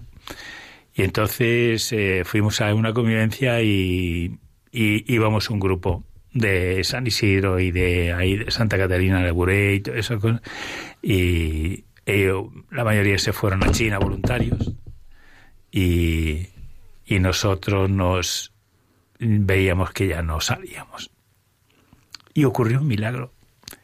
Una de las familias que se había salido que había salido ya para China voluntario hacía poco se les había muerto una niña pequeña y dice, le voy a pedir a mi niña que os manden a Irlanda. Así, con toda la jeta. Y, y la costumbre es meter en un canasto el nombre y en otro canasto los países. Entonces, digo, y ella dice, y que salgáis los primeros, porque si no, no vais a salir. Entonces, hace así, Kiko, Fulgencia y Araceli Irlanda. y dice, Kiko dice, ¿vosotros sabéis inglés? Digo, Kiko, nosotros no sabemos inglés, pero mis hijos todos hablan inglés perfectamente, todos. Dice, mira a los catequistas de Irlanda y le dice, ¿qué? Los aceptamos. Ala, venga, pues a Irlanda. Y en junio estábamos buscando ya casa en Irlanda. O sea. ¿En Irlanda cuánto tiempo estuvisteis? Siete años. Y en Irlanda hay un momento pues difícil. Sí, eso, eso es un momento, un momento de gracia y un momento de muchísima dureza. Eh, porque nosotros llegamos el, 20, el 24 de agosto 2010. El 4 de octubre mi mujer estaba muerta. 40 días después. Realmente fue una cosa que, que bueno, pues como todas las cosas que hace el Señor, las hace de repente y no te enteras. ¿Cómo, cómo estaban tus hijos? Pues la más pequeña tenía 14 años, otra 17, 18 y, y el, el que ahora es seminarista decidió también venirse con nosotros a la misión de Irlanda eh, porque él es eh, fisioterapeuta es un buen fisioterapeuta, kinesiólogo estudiando en Argentina. Y muy bueno, muy bueno. Estuvo aquí en una clínica trabajando y, vamos, extraordinario. Y se vino. Y gracias a eso, pues también tuvo él un problema, que perdió la fe. y gracias a que se vino con nosotros a Irlanda, pues recuperó otra vez la fe. Me decías que, que en, ese, en esos meses difíciles tenías un plan ¿no? Con, con, tus hijos y que reforzasteis muchísimo la fe. Sí, no, no. en ningún caso os enfadasteis ni leíste la espalda al Señor. Sino no, hombre, si, es que eso. Bueno, uno se puede tomar. La, la muerte la puede tomar de, de muchas diversas maneras. Pero la muerte es una cosa muy natural. Lo que pasa es que te duele te duele mucho la separación. Eh, nosotros siempre hemos sido un matrimonio que ni de novios hemos discutido, más la vida. Nunca. Nunca hemos discutido ni aquí ni de allá. Siempre la gente de la villa decía, ay, a nosotros nos gustaría como ustedes, que van siempre del brazo, que siempre van con el, con el brazo juntos. Y claro, pues también es un proceso que el Señor te lleva, el Señor va adelantando, va adelantando y te va poniendo situaciones que tú vas aceptando. Y ya sabes, eh, cuando al Señor tú aceptas lo que te da, Él te da más. Te da más, te da de todo. Y claro, eh, la misión es muy simple. Para dar luz, tú tienes que ir en la oscuridad. Tú siempre vas en la oscuridad de la cruz, siempre. Y eso lo dice Benedicto XVI y te lo aplicas cuando quieres. Y si no, pues en tu propia vida lo puedes experimentar. Porque mm, yo recuerdo que nos decían, pero hay que ver ustedes que tratan también a los chicos, que hacen esto, que hacen el otro. Era mentira, porque yo daba unas voces, bien por el miedo, bien por el nerviosismo, por lo que fuera. Eh, eh, yo daba unas voces en casa que digo, madre mía, pero ¿cómo? ¿Estos que escuchan? ¿Estos que están en la calle que escuchan? Toda amabilidad, como si fuéramos ángeles. No, no, pero Dios hace lo que quiere. Y entonces, por eso la misión no es tuya. Tú no haces misión, tú recibes la misión. Y los demás disfrutan de los frutos del Señor, de, la misión, que es el cariño, el amor, la unidad, eh, todos estos, eh, los signos de la fe que la gente va viendo y dice, ah, mira, estos son igual de pobres que nosotros, porque claro, al principio a lo mejor con, la ropa que viene de Madrid y todo muy bien y va muy, muy guapetón y muy coqueto, pero luego al final vas con los que, que la ropa, el pantalón vaquero de tres años, cinco años, tranquilamente, más raído ya que... Pero eso es lo que hay, es lo que hay, es, es donde uno verdaderamente ha llegado sin darse cuenta creciendo en la grandeza de Dios. Es que es un poco complicado. Eh, nunca, nunca uno puede apropiarse de las obras del Señor y el que lo hace es tonto. Y tienes siete hijos, dos de ellas son religiosas, hermanitas del Cordero. Sí, eso, eso ha sido. un regalo. Sí, mira, te cuento el proceso de la pequeña, que es la que está en Roma. Eh, pues con 14 años entró en una depresión endógena de estas mortífera, que somatizaba, se mareaba en la escuela. Teníamos que ir a recogerla. En la escuela estaba de mi casa a 100 metros, que estábamos con los maristas, la Saint Mary. Y, claro, inglés, eh, todo en inglés, sin saber casi pero poquito a poco, porque Pili es, se llama Pilar, ella, el nombre de, de cristiano, de religión se llama Caridad.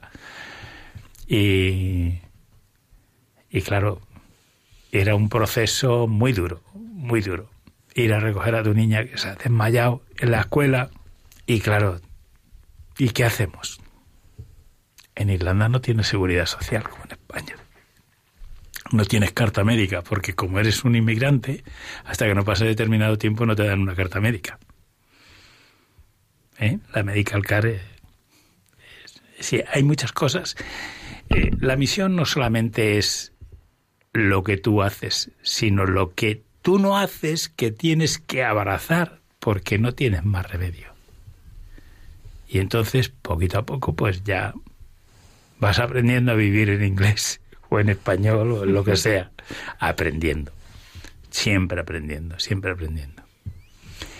Y ya te digo que hicimos un plan porque eh, eh, ya veía yo que se me escapaba la chica de las manos y empezamos a rezar el rosario a las siete, a las siete y media. una, una, vez que había fallecido sí, Araceli. Sí, sí, sí, sí. Eh, después de Navidad.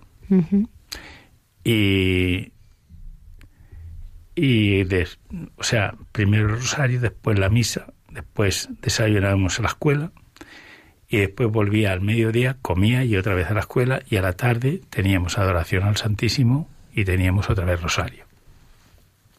Gracias a eso, pues yo solo me comenté a los catequistas y al principio no les pareció muy bien, pero yo también me puse un poco, digamos, un poco, digamos, en mi plan. Yo soy un tipo muy soberbio. no, no no admito muchas. Cuando tomo una decisión, no me bajas de la burra fácilmente. Me, me tienes que tirar. Si no, no bajo. Y entonces, pues yo digo, mira, yo tengo gracia de Estado como padre. Entonces, esto lo voy a hacer así. Y gracias a eso, pues salimos adelante. Con la ayuda del Señor, claro. Porque eh, a todo el rato, mira que estamos aquí perdidos como... Y, y encontró su vocación. Claro, yo ya estaba jubilado no podía trabajar, no teníamos dinero, vivíamos en una precariedad muy grande. Y entonces, pues todo eso, ahí es donde eh, notas que agarrándote a donde tienes que agarrar, pues te mantienes de pie. Si no te mueres, te mueres y te vuelves.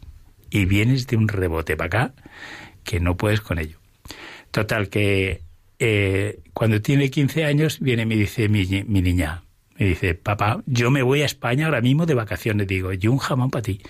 Tú te estás aquí conmigo, que tú eres mi hija, y cuando yo me vaya de vacaciones, tú te vienes conmigo. Tú tienes 15 años y mientras tanto, tú conmigo. Conmigo aquí. Y hace poco me escribe una carta y dice, papá, qué sabiduría te dio el Señor en ese momento. Porque es, es que es muy difícil. Digo, no te preocupes que vas a tener tiempo de crecer.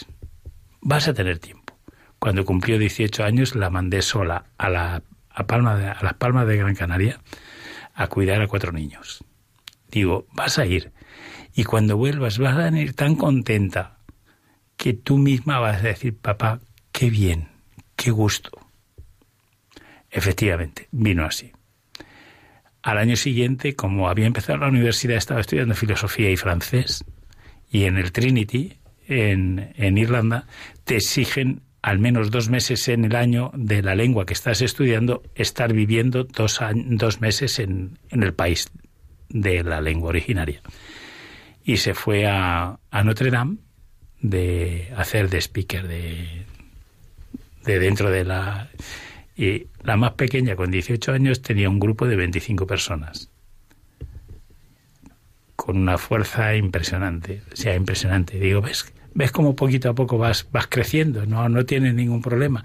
Y a los demás pues nos pasaba igual. Luego Isabelita se, terminó la carrera, que hizo química en el Trinity. Eh, Miriam, que está en Argentina, hizo historia del arte, también lo pasamos muy bien. Y Carlos entró en el seminario. Y entonces yo en el 2017, como ya, ya no me quedaba nadie, ya era Fulgencio en misión, no era familia en misión, pues decidí venirme para España y, y, preparar la boda de Miriam que se celebró el 31 de, de diciembre de 2017. Sí, ha sido un proceso pero el proceso fue de, eh, empezó un proceso muy serio, muy serio, muy serio en 2000, eh, principio de enero de 2017, cuando Miriam se va a Argentina a tener un noviazgo presencial con su, con su novio, ¿no? Porque eh, digo, nena, tú te vas en tu responsabilidad, ya sabes que yo no te voy a cortar nada, pero tú tienes que ser muy consciente de lo que estás haciendo Tú estás enamorada de Joaquín y tú realmente tienes que vivir castamente tu noviazgo. Tienes que ser correcta, tienes que ser buena persona, pero al mismo tiempo también tienes que ser consciente de lo que llevas en la mano. y, y respondiendo.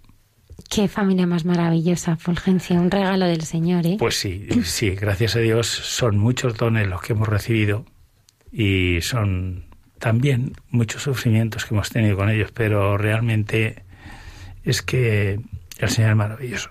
Y cuando mínimamente te fías de Él, tiene ningún problema. Eso sí, sufrir, sufre como un perro. Porque la cruz no es, no es gratuita, no. Eh, para la gloria, lo primero la cruz. Y después ya veremos. Muchísimas gracias, Fulgencio. Ha sido un regalo tenerte esta noche con nosotros. Tienes que volver en abril, que sabemos que ahora regresas ¿Te vas a Madagascar? Sí, me voy a Madagascar. ¿Harás Fulgencio en misión en Madagascar? sí, sí. sí, a estudiar allí un poquito de malgache y un poquito de francés. Pero en abril, en abril regresas. Sí, sí, sí. No, estoy, estoy muy contento. Yo, eh, una vez que el 2017 el Señor me regaló la paz interior y, y el no tener miedo, para mí la vida es un coser y cantar. Es verdad que hay días que los paso, pues eso. Hoy, por ejemplo, ha sido un día con esto del agua y la, la cosa del perito, pues se pierde mucho tiempo, estás ahí sujeto a un horario para ver si viene, si no viene, si esto, si lo otro, y al final no viene. O sea, te dice que para otro día. Pues bueno, ¿qué vamos a hacer? Es así es la vida y muy bien. Eh, la última ha sido en el viaje de vuelta de Madagascar llevamos una hora volando y se estropeó el avión. Uy. Tuvimos que volver a otra vez al aeropuerto de Addis Abeba y ahí bajar y arreglar un avión cinco horas. Menos mal que el señor te ha quitado el miedo. no, no tengo. Realmente, pues si uno se tiene que morir, se muere y ya está. Pues no hay más. O sea, nosotros somos, somos gente que, que estamos en la esperanza de la vida eterna. O sea, pues bueno, ahí está. Muchas gracias, Fulgencio. Una y treinta y cuatro minutos de la madrugada es el momento de recibir al padre Alberto Rollo. Sí, hoy viene con la historia de un joven que fallece con 19 años y que ahora está en proceso de beatificación. Un joven que escucharemos ahora cómo vivió, pero que en resumen fue un joven que vivió la vida con pasión y con pasión por Cristo haciéndose, como decía él, un infiltrado entre los jóvenes. No puedo decir infiltrado porque cuánta, cuánta gente se mete entre los jóvenes para comunicar un mensaje. Decía, yo tengo que ser infiltrado para llevar el mensaje del amor de Dios.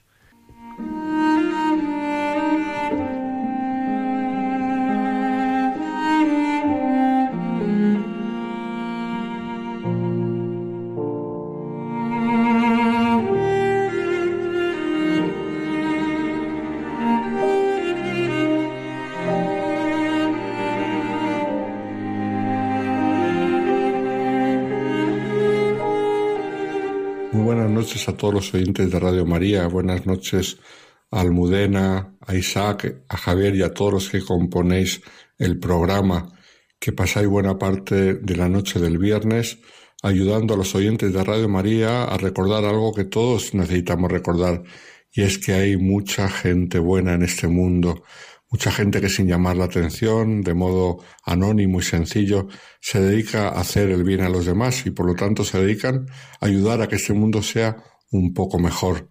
Una labor maravillosa que muchas veces nadie les agradece, pero que es tan, tan necesaria en este mundo en el que vivimos. Y entre ellos están, por supuesto, los santos de andar por casa, los santos conocidos y los santos desconocidos, los santos de la puerta de al lado, aquellos que el Señor suscita para que den la vida por los demás y lo hagan todo por amor.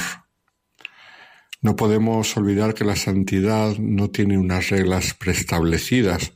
La regla fundamental es la que nos recordaba San Bernardo de Claraval, que la medida del amor es amar sin medida. Pues esta es la regla fundamental de la santidad. No en vano la santidad, como recordaba San Juan Pablo II, no es otra cosa que la plenitud de la vida cristiana. Y entonces, la vida cristiana, ¿en qué consiste? En amar al Señor con todo el corazón, con toda la mente, con todas las fuerzas, y en amar a nuestro prójimo como Jesucristo nos enseñó, esto es, como Él nos amó a nosotros. Recordemos que el mayor mandamiento que nos dejó es este, amaos unos a otros como yo os he amado. Y en esto consiste la santidad. Todo lo demás son cosas de menos importancia. Hay instrumentos de la santidad, como es sin duda los sacramentos, la oración. Hay cosas fundamentales en la santidad, como es el amor a Jesucristo, a su Madre Santísima, el amor a la Iglesia, la práctica de las virtudes. Pero luego hay otras muchas cosas secundarias que a veces nos parecen a nosotros que son fundamentales y no lo son tanto, porque hay santos que han hecho muchos ayunos, hay otros santos que han ayunado poco, hay santos que han hecho muchas horas de oración al día, hay otros que solamente han podido hacer pues un rato de oración, el tiempo que sus circunstancias les ha permitido. Hay santos que han usado cilicios y disciplinas. Hay otros santos que ni siquiera han conocido en su vida lo que era un cilicio, una disciplina. Todos estos son instrumentos que dependen de las circunstancias de cada persona. Pero lo que no se dispensa a nadie en el camino de la santidad es esa medida del amor, que es amar sin medida. Y hablando de amar sin medida, hoy vamos a hablar de un joven que supo amar sin medida. A veces se nos quiere presentar la imagen de los jóvenes egoístas que van a su rollo y que no se preocupan de los demás, pero no es así. Cuando un joven conoce el amor auténtico, su corazón de joven hace que se abra a un horizonte nuevo y son capaces de grandísima generosidad también, ¿por qué no?, de la heroicidad. Este es el caso del joven del que vamos a hablar hoy, Matteo Farina, de la diócesis de Brindisi, en Italia. Nació en 1990 y murió en el 2009, por lo tanto tenía nada más que 19 años y además es de un tiempo muy cercano al nuestro.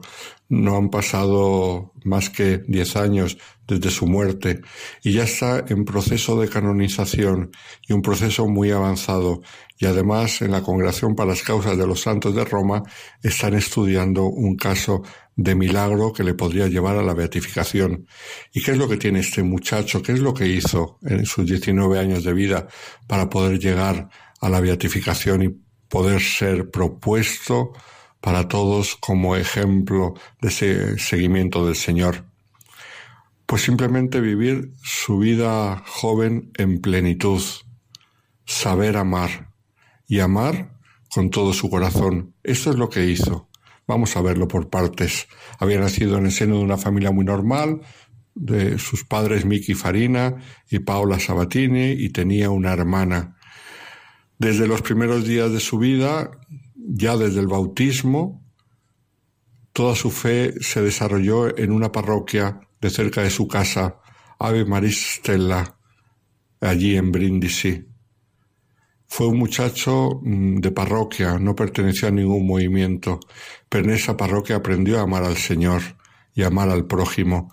La parroquia era asistida espiritualmente por los padres capuchinos, los cuales le enseñaron la espiritualidad de San Francisco, el amor a Jesucristo, a su humanidad santísima, el amor a la Virgen, el amor a la Iglesia, la sensibilidad para con los pobres y necesitados, el primado de la caridad y también, ¿por qué no?, una gran devoción al Padre Pío de Petralcina.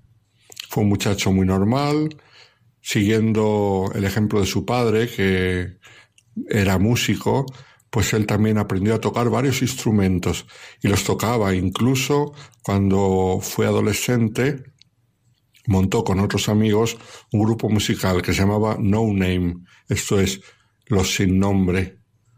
Y con este grupo hizo mucho bien y organizaba fiestas, era un muchacho muy alegre, muy divertido. Ya desde pequeño se notaba sus grandes deseos de aprender, se notaba su docilidad y sobre todo la gran alegría que tenía. Allá por donde iba era la alegría de los demás. Y ocurrió algo cuando tenía nueve años que le cambió completamente su vida. Todavía no había hecho la primera comunión, pero ya se había acercado por primera vez a la confesión. Y entonces, un día por la noche, era concretamente la noche entre el 2 y el 3 de enero del 2000, tuvo un sueño en el cual se le presentó el padre Pío de Petrelchina, que entonces era solamente beato. Y lo describe así en su diario. En ese momento detrás de mí apareció el padre Pío, vestido con una túnica marrón, una cuerdecilla blanca atada, los ojos azules, una aureola en la cabeza, los agujeros en las manos, y me dijo, si has sido capaz de entender que quien no tiene pecados es feliz, debes hacérselo entender a los demás para que podamos ir todos juntos, felices, al reino de los cielos. Cuéntaselo todo a tu familia. Esta visión le cambió la vida a este niño con nueve años. ¿Qué sensibilidad tenía que tener tan grande para que un sueño hiciese que su vida ya encontrase pleno sentido? Él manifestó que su vida ya tenía una misión y no solamente estaba convencido, sino que lo demostró con sus obras. ¿Y cuáles fueron estas obras? Pues él intentar que la gente conociese el amor de Dios. Año más tarde, ya como adolescente, escribía Espero poder llevar a cabo mi misión de infiltrado entre los jóvenes hablándoles de Dios. Observo a los que me rodean para entrar entre ellos silencioso como un virus y contagiarles de una enfermedad que no necesita tratamiento, el amor. Él se sentía contagiado de este amor y quería contagiárselo a los demás, y habla de infiltrado, esto es, entre sus compañeros para poder mm, llevarles un mensaje. Hay muchos infiltrados en este mundo que llevan mensajes negativos, mensajes de odio, de venganza, de rencor, y que nos intentan arruinar la vida. Y él a sus amigos y compañeros quería llevarles un mensaje de amor, porque sabía que ese amor podía llenarles el corazón y cambiarles la vida. Y lo hizo, y lo hizo de muchos modos, a través de su grupo musical, a través de distintas iniciativas de apostolado en la parroquia, a través de la sana amistad. Todo esto hizo que él fuera un muchacho muy popular, en el colegio y luego en el liceo donde estudió, muy querido por todos y, sin duda que iba dejando huella, poco a poco, poco a poco, iba dejando huella. Después de recibir la comunión en el año 2000, eh, unos meses después de esta visión, eh, recibió en el 2003 el sacramento de la confirmación en el mes de mayo y unos meses después ocurre algo que le cambia la vida. Estamos en el septiembre de ese año 2003, que después del verano empieza a sentir unos fuertes dolores a la cabeza y problemas a la visión. Y entonces empiezan a hacerle pruebas en distintos italianos, hospitales italianos, en el hospital de Avellino, en el hospital de Verona, y como no sabía claro lo que podía tener, le llevan a Alemania, a una clínica en Hannover, donde se le hace una intervención de biopsia en el cerebro y encuentran un cáncer, un cáncer con el que él tendrá que luchar los seis últimos años de su vida. A partir de entonces su vida se convierte en un via crucis y uno se podría imaginar a un muchacho triste o angustiado, cabizbajo, por estos dolores de la enfermedad. Y sin embargo, todo lo contrario, Mateo era alguien que irradiaba luz. Las terribles fiebres que lo golpeaban no eran nada comparado con el deseo que tenía de vivir y de contagiar esa alegría de la vida a los demás. Esto es lo que escribe en su diario mientras la enfermedad afectaba cada vez más a su vida cotidiana. Dice así, Estoy viviendo una de esas aventuras que cambian tu vida y la de los demás. Te ayuda a ser más fuerte y a crecer, sobre todo en la fe. Ese es el diario de un niño de 13 años con una experiencia espectacular. Y es realmente lo hermoso de esta aventura. Parece un sueño, pero todo es verdad. Él vivió su enfermedad como una aventura hermosa en la cual el amor de Dios tenía mucho que ver porque iluminaba todo lo que le estaba pasando. Él manifestó que podía vivir con alegría la enfermedad gracias a un amigo, un viejo amigo que había conocido desde pequeño que se llamaba Jesús, que este era el que le daba la posibilidad de que su vida cada día estuviese llena de sentido y de esperanza. ¿Y cuál era la esperanza que tenía? Pues la esperanza siguiente, como él escribió. Espero poder conservar la alegría que siento ahora y darla a quien tiene necesidad de ella. Cuanta más alegría damos, más felices son los demás. Cuanto más felices son los otros, más felices somos nosotros.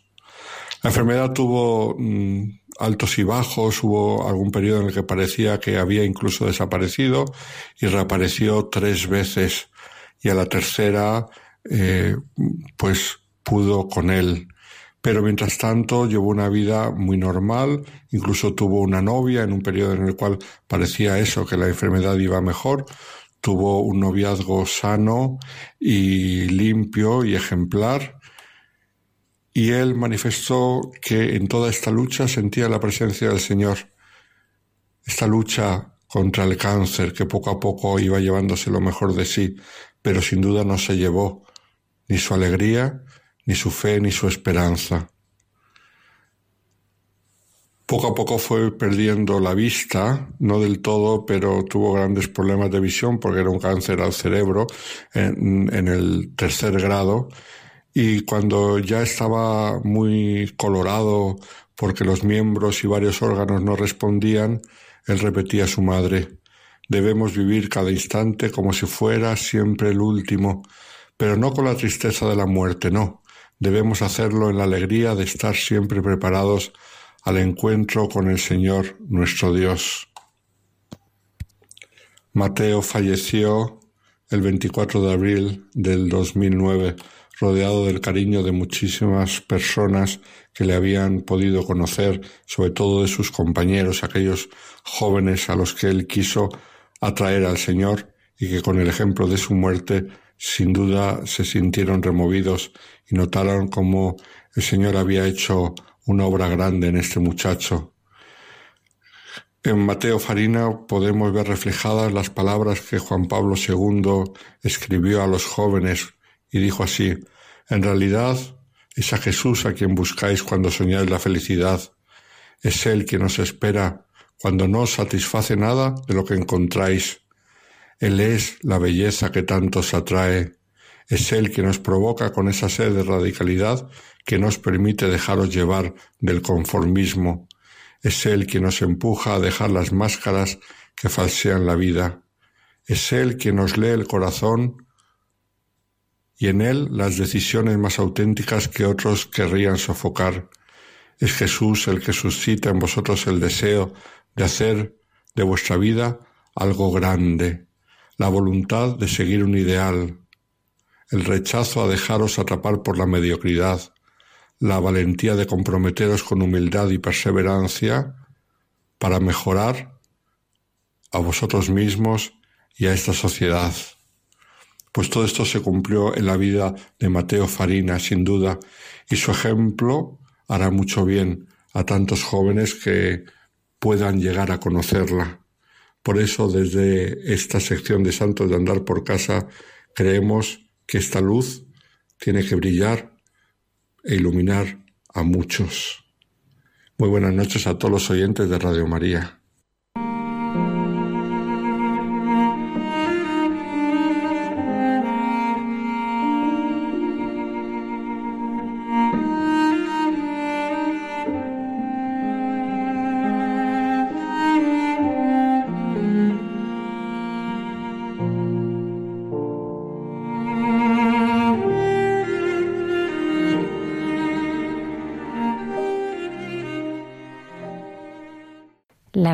Carmen Pérez, eh, con sus 83 años, eh, que nos da un verdadero testimonio de vida, de su propia vida, cada viernes. Desde aquí todo nuestro cariño y agradecimiento. Y lo vamos a, a escuchar en ese diálogo que cada viernes tiene la hermana Carmen con José Manuel.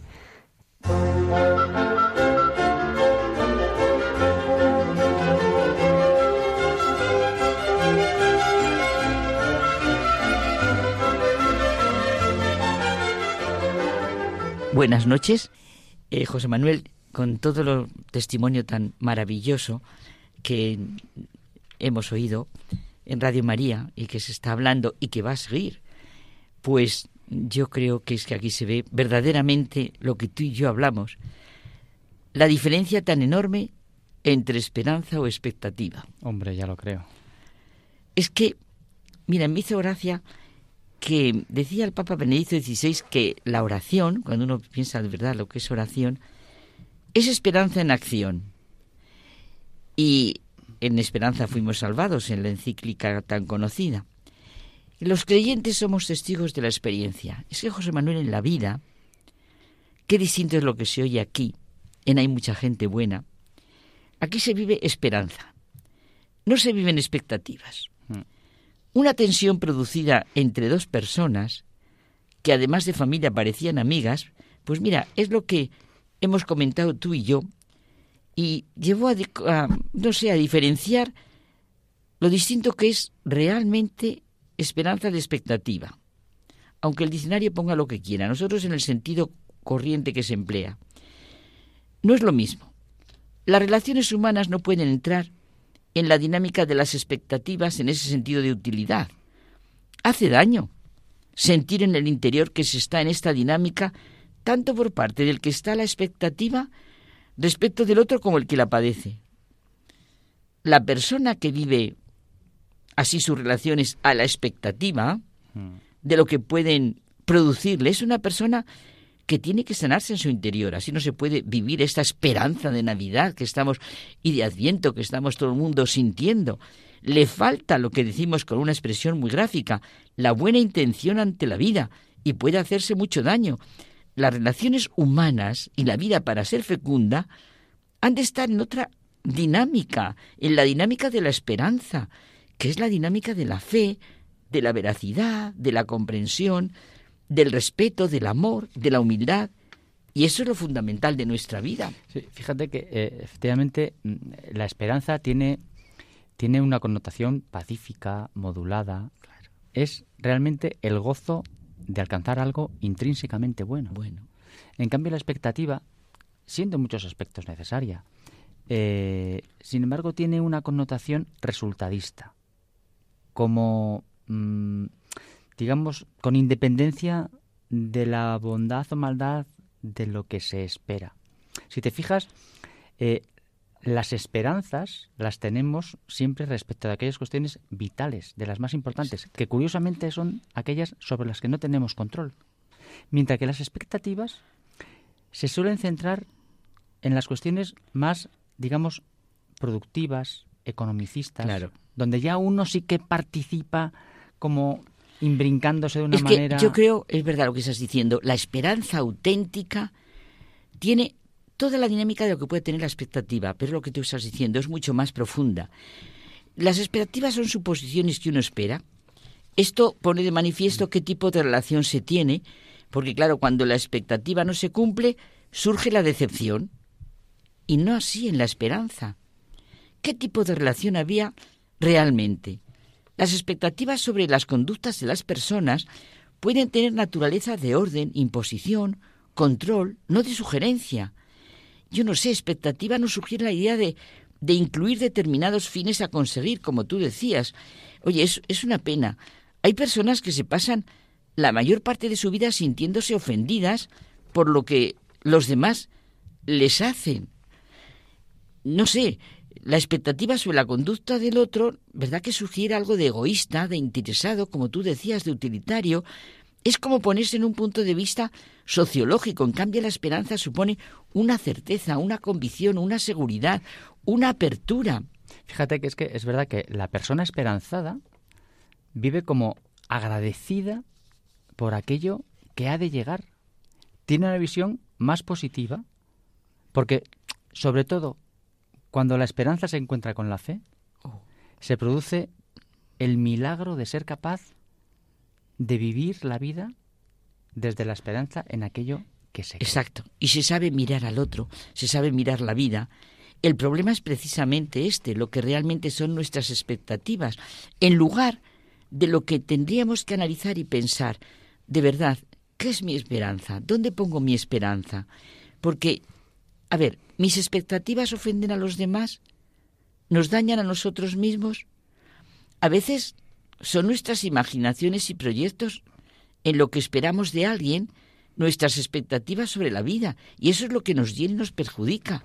Fíjate, y es que además es que la, la expectativa tiene incluso una connotación pasiva. Estoy expectante, es decir, estoy esperando a que algo ocurra. Mientras que la esperanza es dinámica. Es dinámica. Vivimos con la esperanza. caminamos, ¿no? Tenemos la esperanza es activa. Cuando nos conocemos mejor, es verdad. Cuando nos desarraigamos de nuestros cálculos, se sana nuestro interior. Quizá eh, programamos de manera errónea. Oye, me pasó una cosa muy buena, eh, no hace mucho, que creo que se ve lo distinto que es ir por la vida con esperanza y expectativa, aunque parezca tan sencillo. Pues nada, tuve que ir al cementerio y aproveché para ir a la tumba de mi familia. Cuando ya me iba, me encontré a una chica de unos 15 años, pues golpeando una tumba y gritando. Era la hija de un matrimonio que también estaba allí y con otro hijo. Estaban en la tumba de la abuela que había muerto, justo hace un año. La chica debía de tener una fuerte discapacidad. Al verme, pues mira, se abalanzó sobre mí. Todo ocurrió en poquísimo tiempo. Pero aquí viene lo que es la riqueza de la esperanza, no las expectativas de los padres ante los hijos. Me conmovió cómo la cogieron los padres, cómo le hablaron.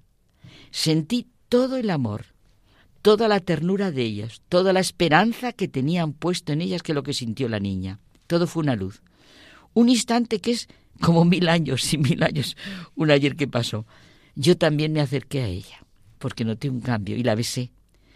Oye, reaccionó enseguida dándome besos y preguntándome cómo me llamaba. Se lo dije y al ver sus, de verdad, ¿eh? en aquel momento preciosos ojos, le dije, tú para mí te llamarás ojos bonitos y serás ojos bonitos. Nos conmovimos los cinco, los padres, los hijos y yo. Qué manera, ¿verdad? Tan entrañable de ir por la vida, esa familia llena de esperanza, no de expectativas. Y veo que tenemos que acabar. Hmm. En la esperanza, José Manuel, está la fe y la confianza en Dios, en Dios, perdón. Hay fuerza, llena la vida de buena intención, la buena intención prescinde de sí, es inagotable, no calcula, no mide, comprende a los demás en su manera de ser, no se decepciona, renuncia porque es generosa y da libremente a los demás porque tiene esperanza y siempre deja que la vida vuelva a empezar otra vez constantemente. Mira, ahora que dices lo de la esperanza y la confianza, yo voy a terminar con esto. El otro día cogí accidentalmente un libro y vi que decía el autor, yo creo en Dios. Dice, mejor, vivo confiado en Él. Oh, qué bonito, porque espero en Él. Buenas noches, que sigan disfrutando. Hasta la semana que viene. Que sigan disfrutando con este programa tan maravilloso de Hay mucha gente buena.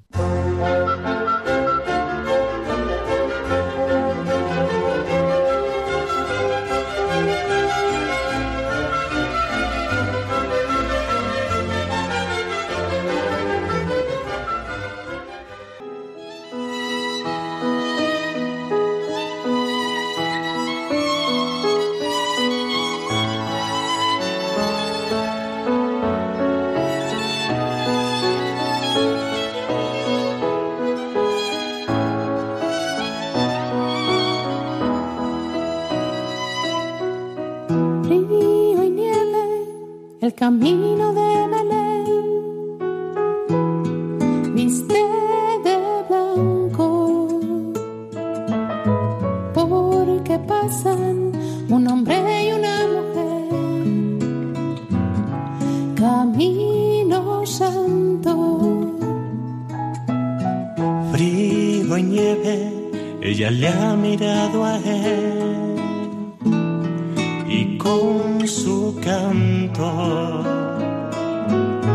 ha encendido resplandores en la fe.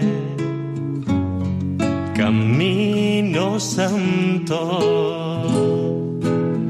frío y nieve vienen desde Nazaret y están cansados. Ya les duele sandalias en van rezando. Frío y nieve y un silencio por doquier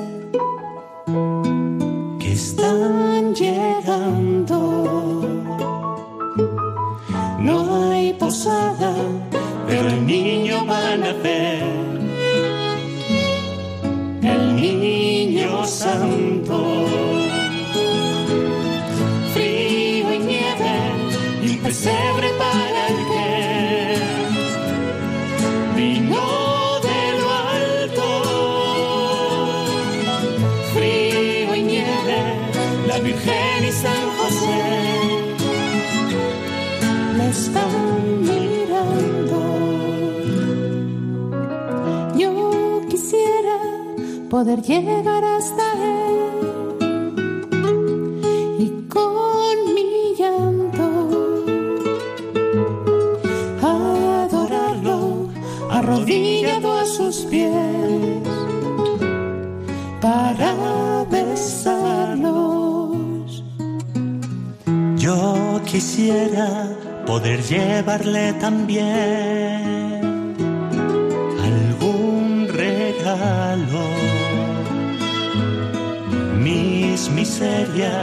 solo tengo para él y mis pecados.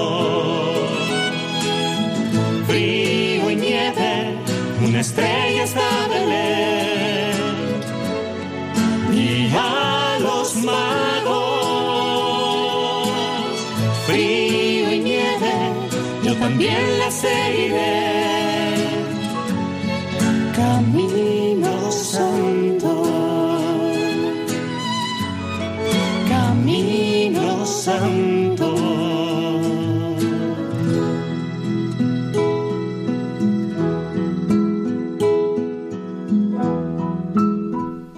Terminamos el programa de hoy con esta preciosa canción de Gonzalo Mazarrasa, interpretada por Ana Moya y Alfonso Pucci, con arreglos de nuestro amigo Enrique Mejías. Muchísimas gracias por habernos acompañado. Antonio Escribano en el control, también al padre Javier, a Manuel, a eh, Damaso Vidales y también a Fulgencio. Muchísimas gracias. Estaremos aquí puntuales a nuestra cita el próximo viernes en el programa de Mucha Gente Buena. Muchas gracias por estar aquí.